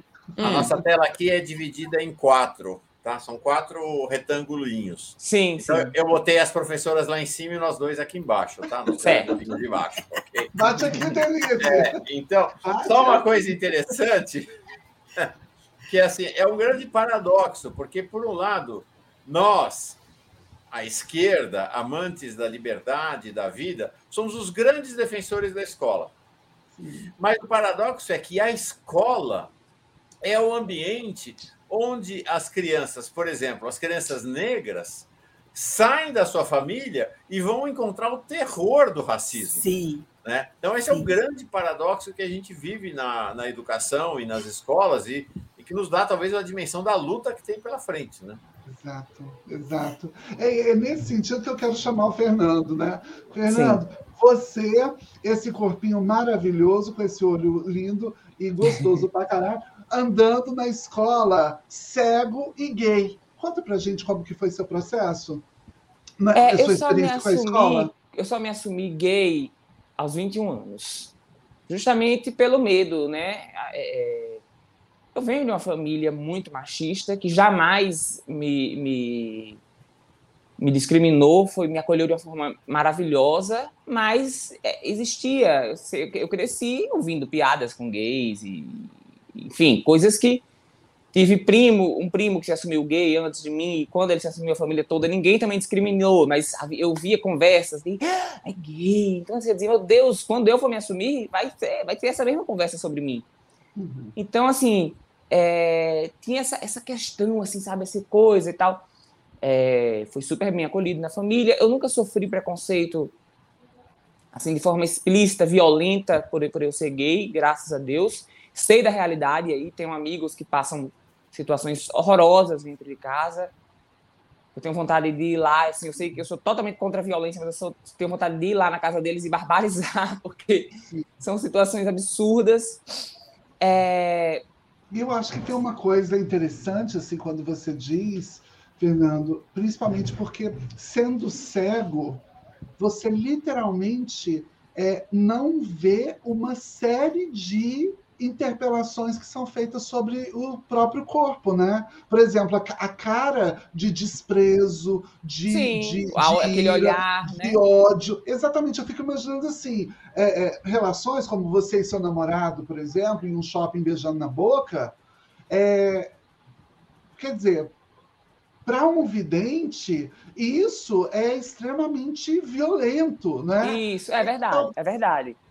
É verdade. Não, tá certíssimo. Mas assim, já tive, já tive situações é, de. Algumas pessoas virem me dizer alguma coisa, mas nunca. De, eu, eu, digo violento no sentido de, de chegar a mim e, e, e se, se, dirigir a mim, certo? Sim. É, já, tive, já tive situações, por exemplo, eu tenho uma relação com, com o Ivete Sangalo de anos aí, de ir no trio dela e ela me conhecer e tal. E aí, uma vez eu fiquei sabendo, depois de anos, que uma vez uma pessoa da, da, da produção, segurança dela, falou: é, além de ser cego, dá o cu. E aí, assim. A gente não pode falar cu nesse horário. Ah, tá. É, então a gente evita a palavra cu aqui esse horário. então, assim, ficou, é, ficou muito chato, né? Aquela Fernando, coisa... Fernando, maior cascata ah. dessa Sara, tá? A gente já fez um programa inteiro. eu já saquei, eu saquei que é cascata. A gente já fez um programa inteiro sobre o cu aqui, não tem. então, assim, eu fico sabendo dessas formas mais agressivas que chegaram a mim dessa forma, mas nunca foi direto a mim.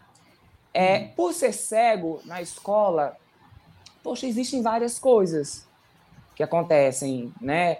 É, encontrei professores dispostos a me ajudar, outros não. Hoje está no Estatuto da Criança e do Adolescente é, que toda, toda escola, toda instituição de ensino tem por obrigação ser inclusiva, mas a gente, por vários fatores, esses aí que Denise trouxe, que vocês, esse caso dessa, dessa, dessa moça trans, é, casos que eu vivi, a gente sabe que as escolas elas não são inclusivas, elas não estão de fato inclusivas. E gente, esse caso é bizarro, porque assim, é, é, a, a moça sofreu a transfobia por uma pessoa, pela orientadora educacional, uma pessoa que era para estar ali combatendo qualquer tipo de preconceito.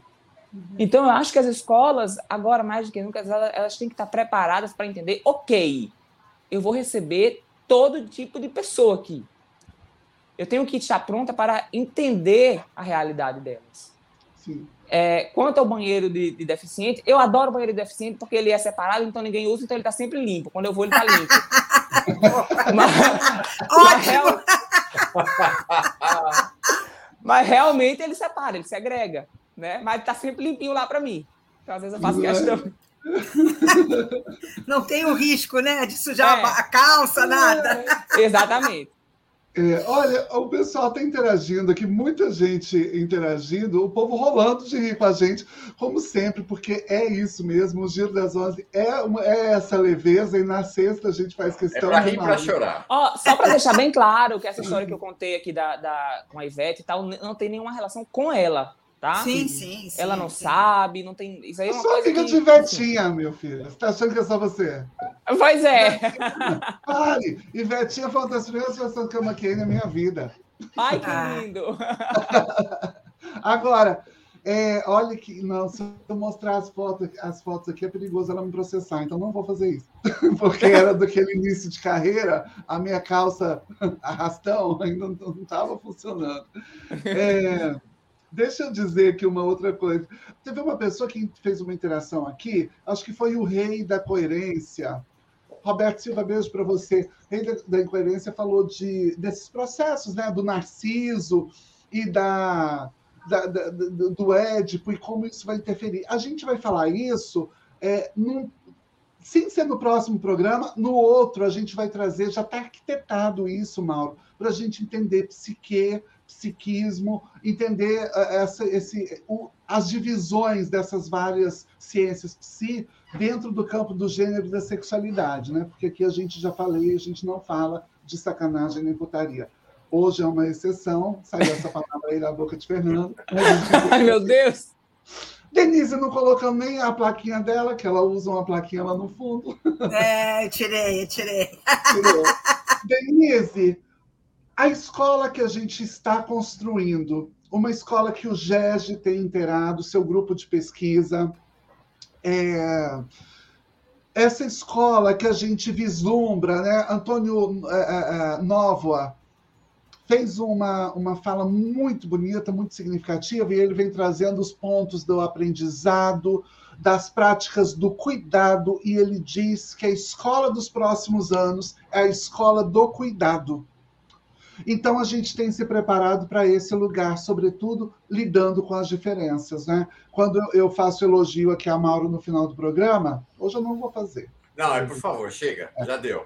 Já deu. Já deu. É, quando eu faço os elogios, é, as pessoas não foram entendendo que isso aqui era uma prévia. A gente está falando disso é, há, há muito mais tempo da modinha chegar aqui. Né? Então, eu queria que você falasse sobre isso a, a escola vai, vai passar por esses novos momentos. Ah, ligou, foda-se, adorei. Agora, professora, obrigada. Pronto, Roberto, tá vendo a placa Ah, lá? pode falar, foda-se, Sara.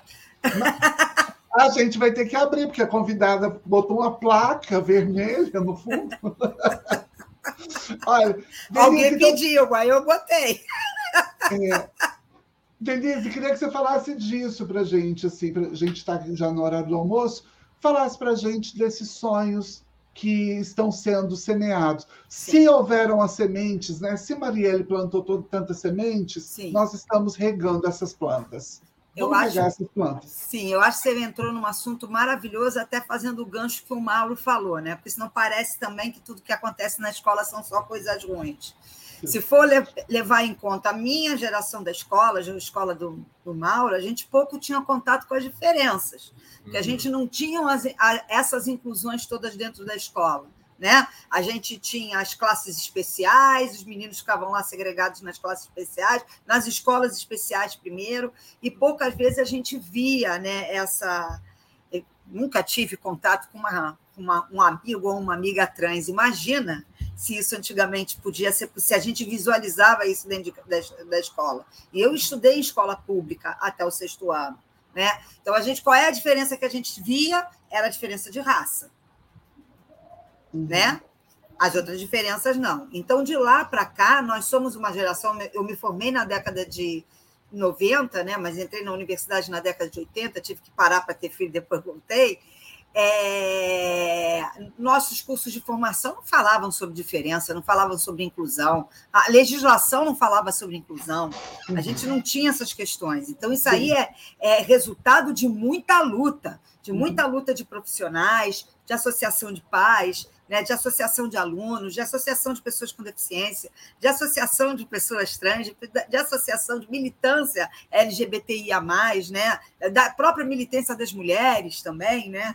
Então, a gente vai vendo que modificou muito de quando eu era estudante na escola e de quando eu fui professora em início de carreira para hoje em dia. Então, assim, ela teve uma orientadora que não, não agiu como deveria agir, mas a gente tem muitas escolas que têm projetos de inclusão maravilhosos já ocorrendo e que prova provavelmente a orientadora educacional iria agir de outra maneira ou age de outra maneira.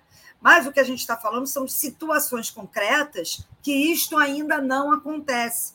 Mas uhum. concordo com a Sara plenamente que é nossa geração, nós que estamos na luta, nós que brigamos, nós que militamos, nós que estudamos, né, que utilizamos a academia também como espaço de militância, né, estamos possibilitando que novas práticas sejam tecidas na escola de maneira diferenciada, que respeitem a diferença. Eu acho que essa é a luta da Sara, é a minha luta e é a luta do Fernando, né?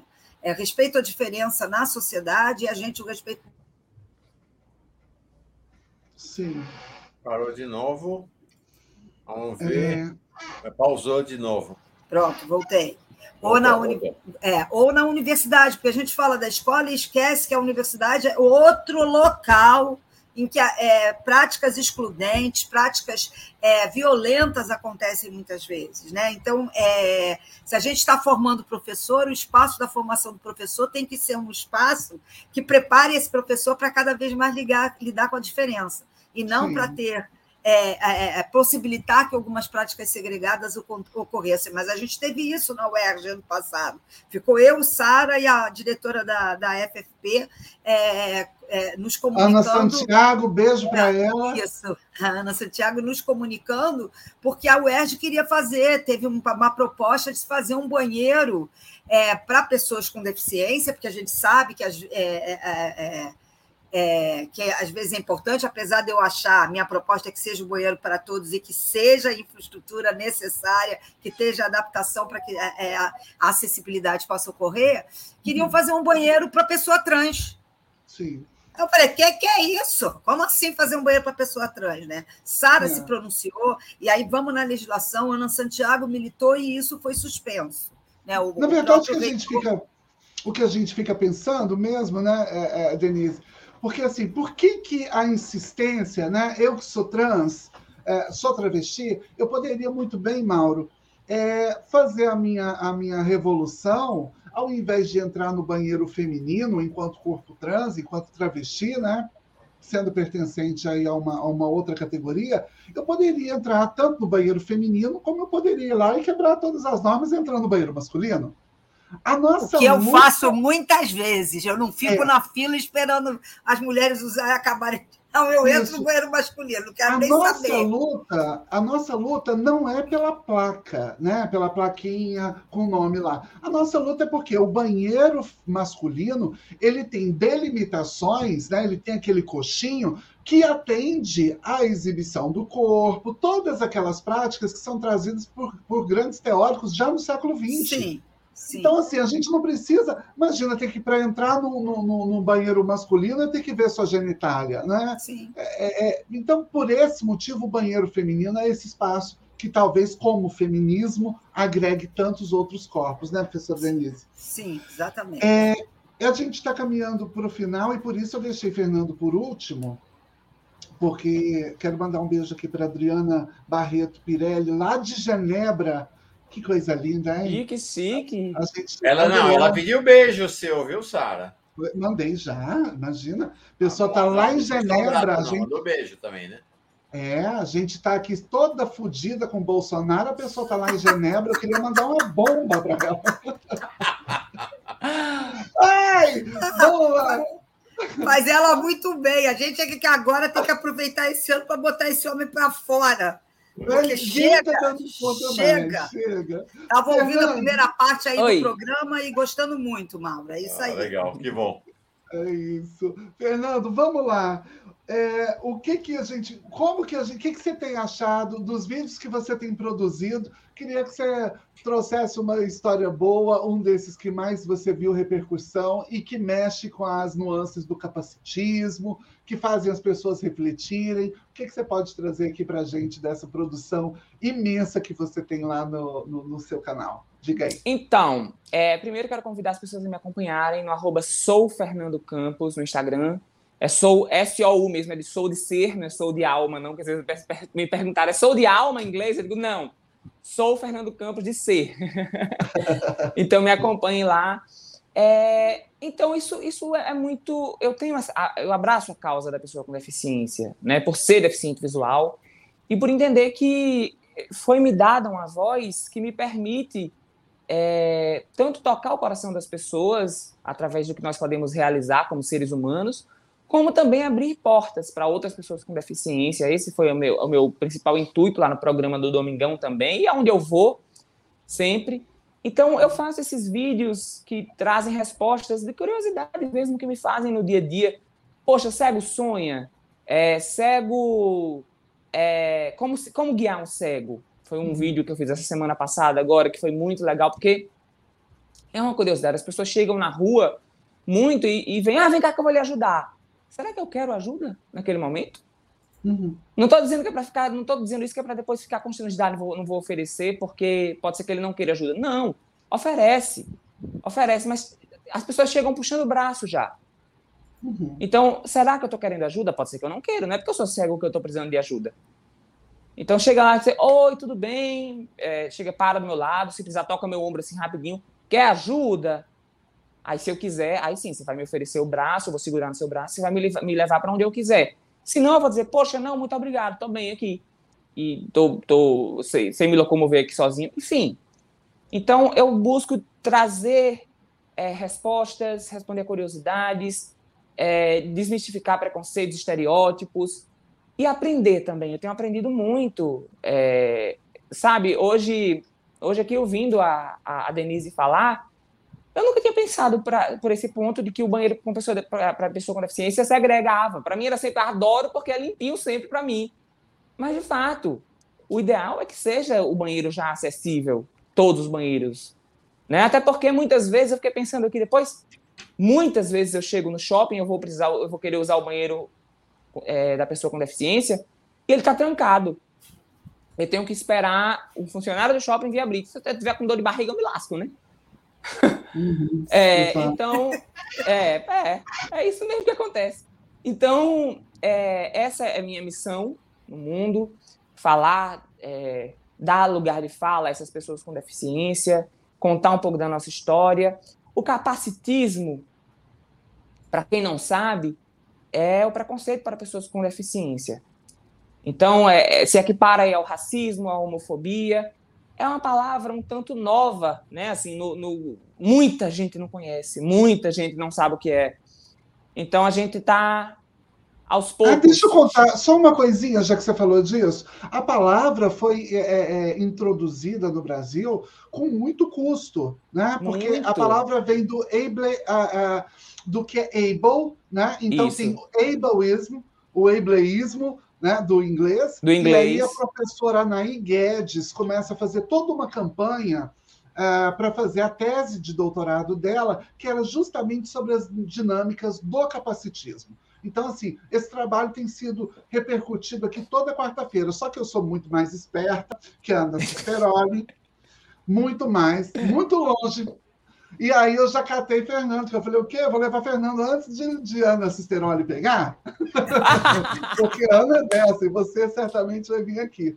Fernando, foi um prazer ter você aqui. Com, eu que agradeço, foi uma delícia. Parabéns gente... pelo programa, Sara, Mauro. Denise, muito obrigado também. Foi um prazer trocar com vocês. Tá? Eu que agradeço estar aqui com você também, Fernando, com Sara e com Mauro. Eu adorei vocês. E eu acho que tem esse compromisso, assim, né? É, onde eu tô, onde eu vou, eu, por exemplo, eu não posso eu, é, é, é, diretamente expressar tudo aquilo que eu gostaria, porque o meu movimento já é imenso. Tentar fazer alguma defesa da população trans e travesti já é uma coisa muito grande. Então, eu trago Marielle aqui para me lembrar da luta das sapatãs, das lésbicas, das sapatonas. Né? Falar de, de, da população preta eu às vezes não consigo me lembrar. Então tem uma capulana aqui para me lembrar esse movimento.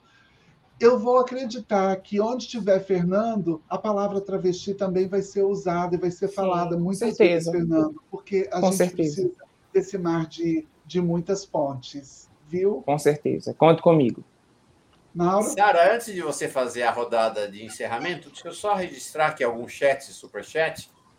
A Márcia DR dizendo maravilhoso programa o Juliano Pereira Campos. Boa tarde, pessoal. Maravilhoso programa Giro das Onze. Composição interessantíssima. Muito aprendizado. Grato. É, eu não sei se a composição interessantíssima te inclui, tá, Sara?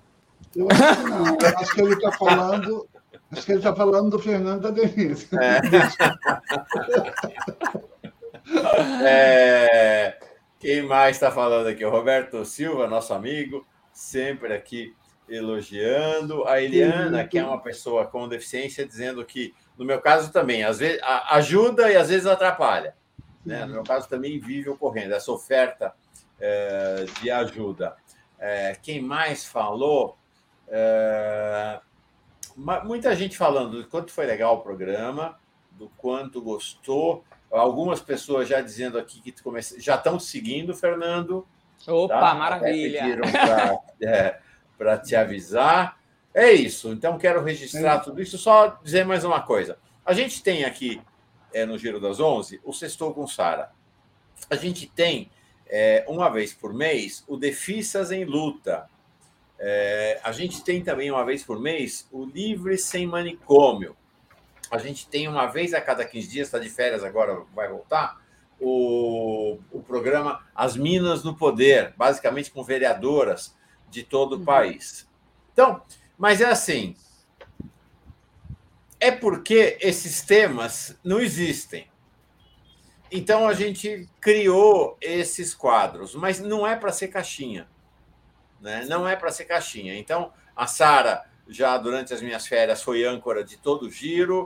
Uh, aí foi a Valéria uh, Suri, uh, que é uma trans com deficiência lá no Defisas em Luta. Uh, várias pessoas uh, trans participam de outros momentos do programa. Então, quero dizer que não tem caixinha, não é? Acho que apenas é botar um pouco em campo para assuntos que na mídia independente também estavam fechados, também não existiam, né? Não existia em lugar nenhum, né? Exato. Essa não existiam, mas a, a, o nosso projeto, né, Sara? Nossa ideia é que mais adiante não precise ter essas caixinhas, que seja normal na programação a presença das pessoas, né? E a gente está caminhando para isso. A gente assim, luta para isso, né? né? Então, é. é isso aí. Ô, Mauro, então eu acho que para a gente caminhar para o final, eu quero mostrar uma coisa que, que eu ganhei há algum tempo. Olha Peraí, deixa eu botar você grandona aqui. Isso aqui é da Ativa Atelier, seguidora nossa aqui. Ela está ah, super! Aqui, né? E aí, olha o que eu recebi aqui, que lindo. E aí, essa frase acho que faz a gente pensar, né? A arte é uma maneira de passar pelo caos, mantendo a lucidez. A gente tem produzido, produzido arte de alguma forma. Eu acho que um corpo que desafia as naturezas do campo do estático é esse corpo que faz a arte em si ser orgânica e viva. Então, o nosso beijo hoje, de todos nós aqui, eu vou incluir Fernando, Denise, Mauro, meu, da, até da Adriana de Genebra, eu vou incluir, é, vai para nossa queridíssima Nicole Barbosa, essa jovem Sim. que passou por esse, por esse, por esse, esse problema que não deveria ser recorrente, mas ainda é. A todas as Nicoles do Brasil e do, do mundo inteiro que acompanham a gente de alguma forma, não vou mandar recado para elas, não. Eu vou mandar recado para quem conhece alguma Nicole aí pela vida. Eu espero que vocês sejam parceiros, pessoas queridas, uma mão que possa dizer: e aí, precisa de alguma coisa? Precisa de alguma ajuda? Não vem pegando no meu ombro, não, como diz Fernando, não vem me empurrando, não. Né? Se for empurrar, empurra outra coisa, que às vezes a gente gosta. Mas, né? É, peça autorização, chegue para a pessoa, pergunte como você pode ajudar. Vamos tentar ser uma pessoa útil nesse mundo, porque de inúteis já basta quem nos governa. Um abraço, gratidão a todos, todas e todes. E vamos lá. Considerações finais, Fernando, para a gente ir embora? Rapidamente, suas redes. É essa? Sou Fernando Campos e só? Sou o Fernando Campos. O canal do YouTube está um pouquinho parado lá, mas na visão do cego tem muitos vídeos legais. A gente volta em breve. E no TikTok também, arroba sou Fernando Campos. É isso. Um beijo, obrigada, adorei. Beleza. Você tá no OnlyFans para a gente ver nudes? Não. Menina, pelo amor de Deus. tô não, tô não, tô. Ainda não, ainda não cheguei lá. Pare! Denise, olha, seja muito bem-vinda sempre, muito obrigado por sua presença. Considerações finais sem finais? Tem alguma coisa que você quer dizer? Quero. Além dizer... de ver a página do GESD? É, é, eu nunca lembro qual é o número do, o nome da página do GESD. É GESD underline 1, gente. e sei. saiu, viu? Ela sabe na o GESD é meu grupo de pesquisa. É isso aí, gente. O que eu vou falar de palavra final é pensando num, num país, é, um, num Brasil onde todas as pessoas possam viver independente é, das suas diferenças, né? Então que, que votem com consciência esse ano. A gente precisa muito disso, né? Boa. Mauro Lopes, a você que é esse meu querido amigo que a gente troca durante a semana, que fica olhando meu olho ruim falando que é o olho bom. Um beijo para você, muito obrigada. E bom final de semana para você, para todo mundo. Vou terminar aqui, ó, com a fotinho do desenho do meu netinho. Oh! E aí eu vou botar a bonequinha dele. Beijo para todo mundo. Que sexta, né, Roberto? Que sexta. Beijos de avô e avó aqui. É, beijo para todo mundo. Segunda-feira eu não estou, vou estar de folga, tenho direito à minha folguinha também. É, mas a Andréia Trus, que estava aqui com a gente na, no chat, vai estar tá, é, ancorando o Giro das Onze. Fernando, um beijão. Denise, um beijão. Beijo. Adorei vocês. Beijo, Cara, beijo, querida. Beijo. Eu estou mandando um beijo para eles. Para você, eu te amo, você sabe, né? beijo, gente. Tchau, gente querida. Beijo, tchau, tchau. Paz e bem. Tchau. Beijo, Fernando. Beijo, beijo gente.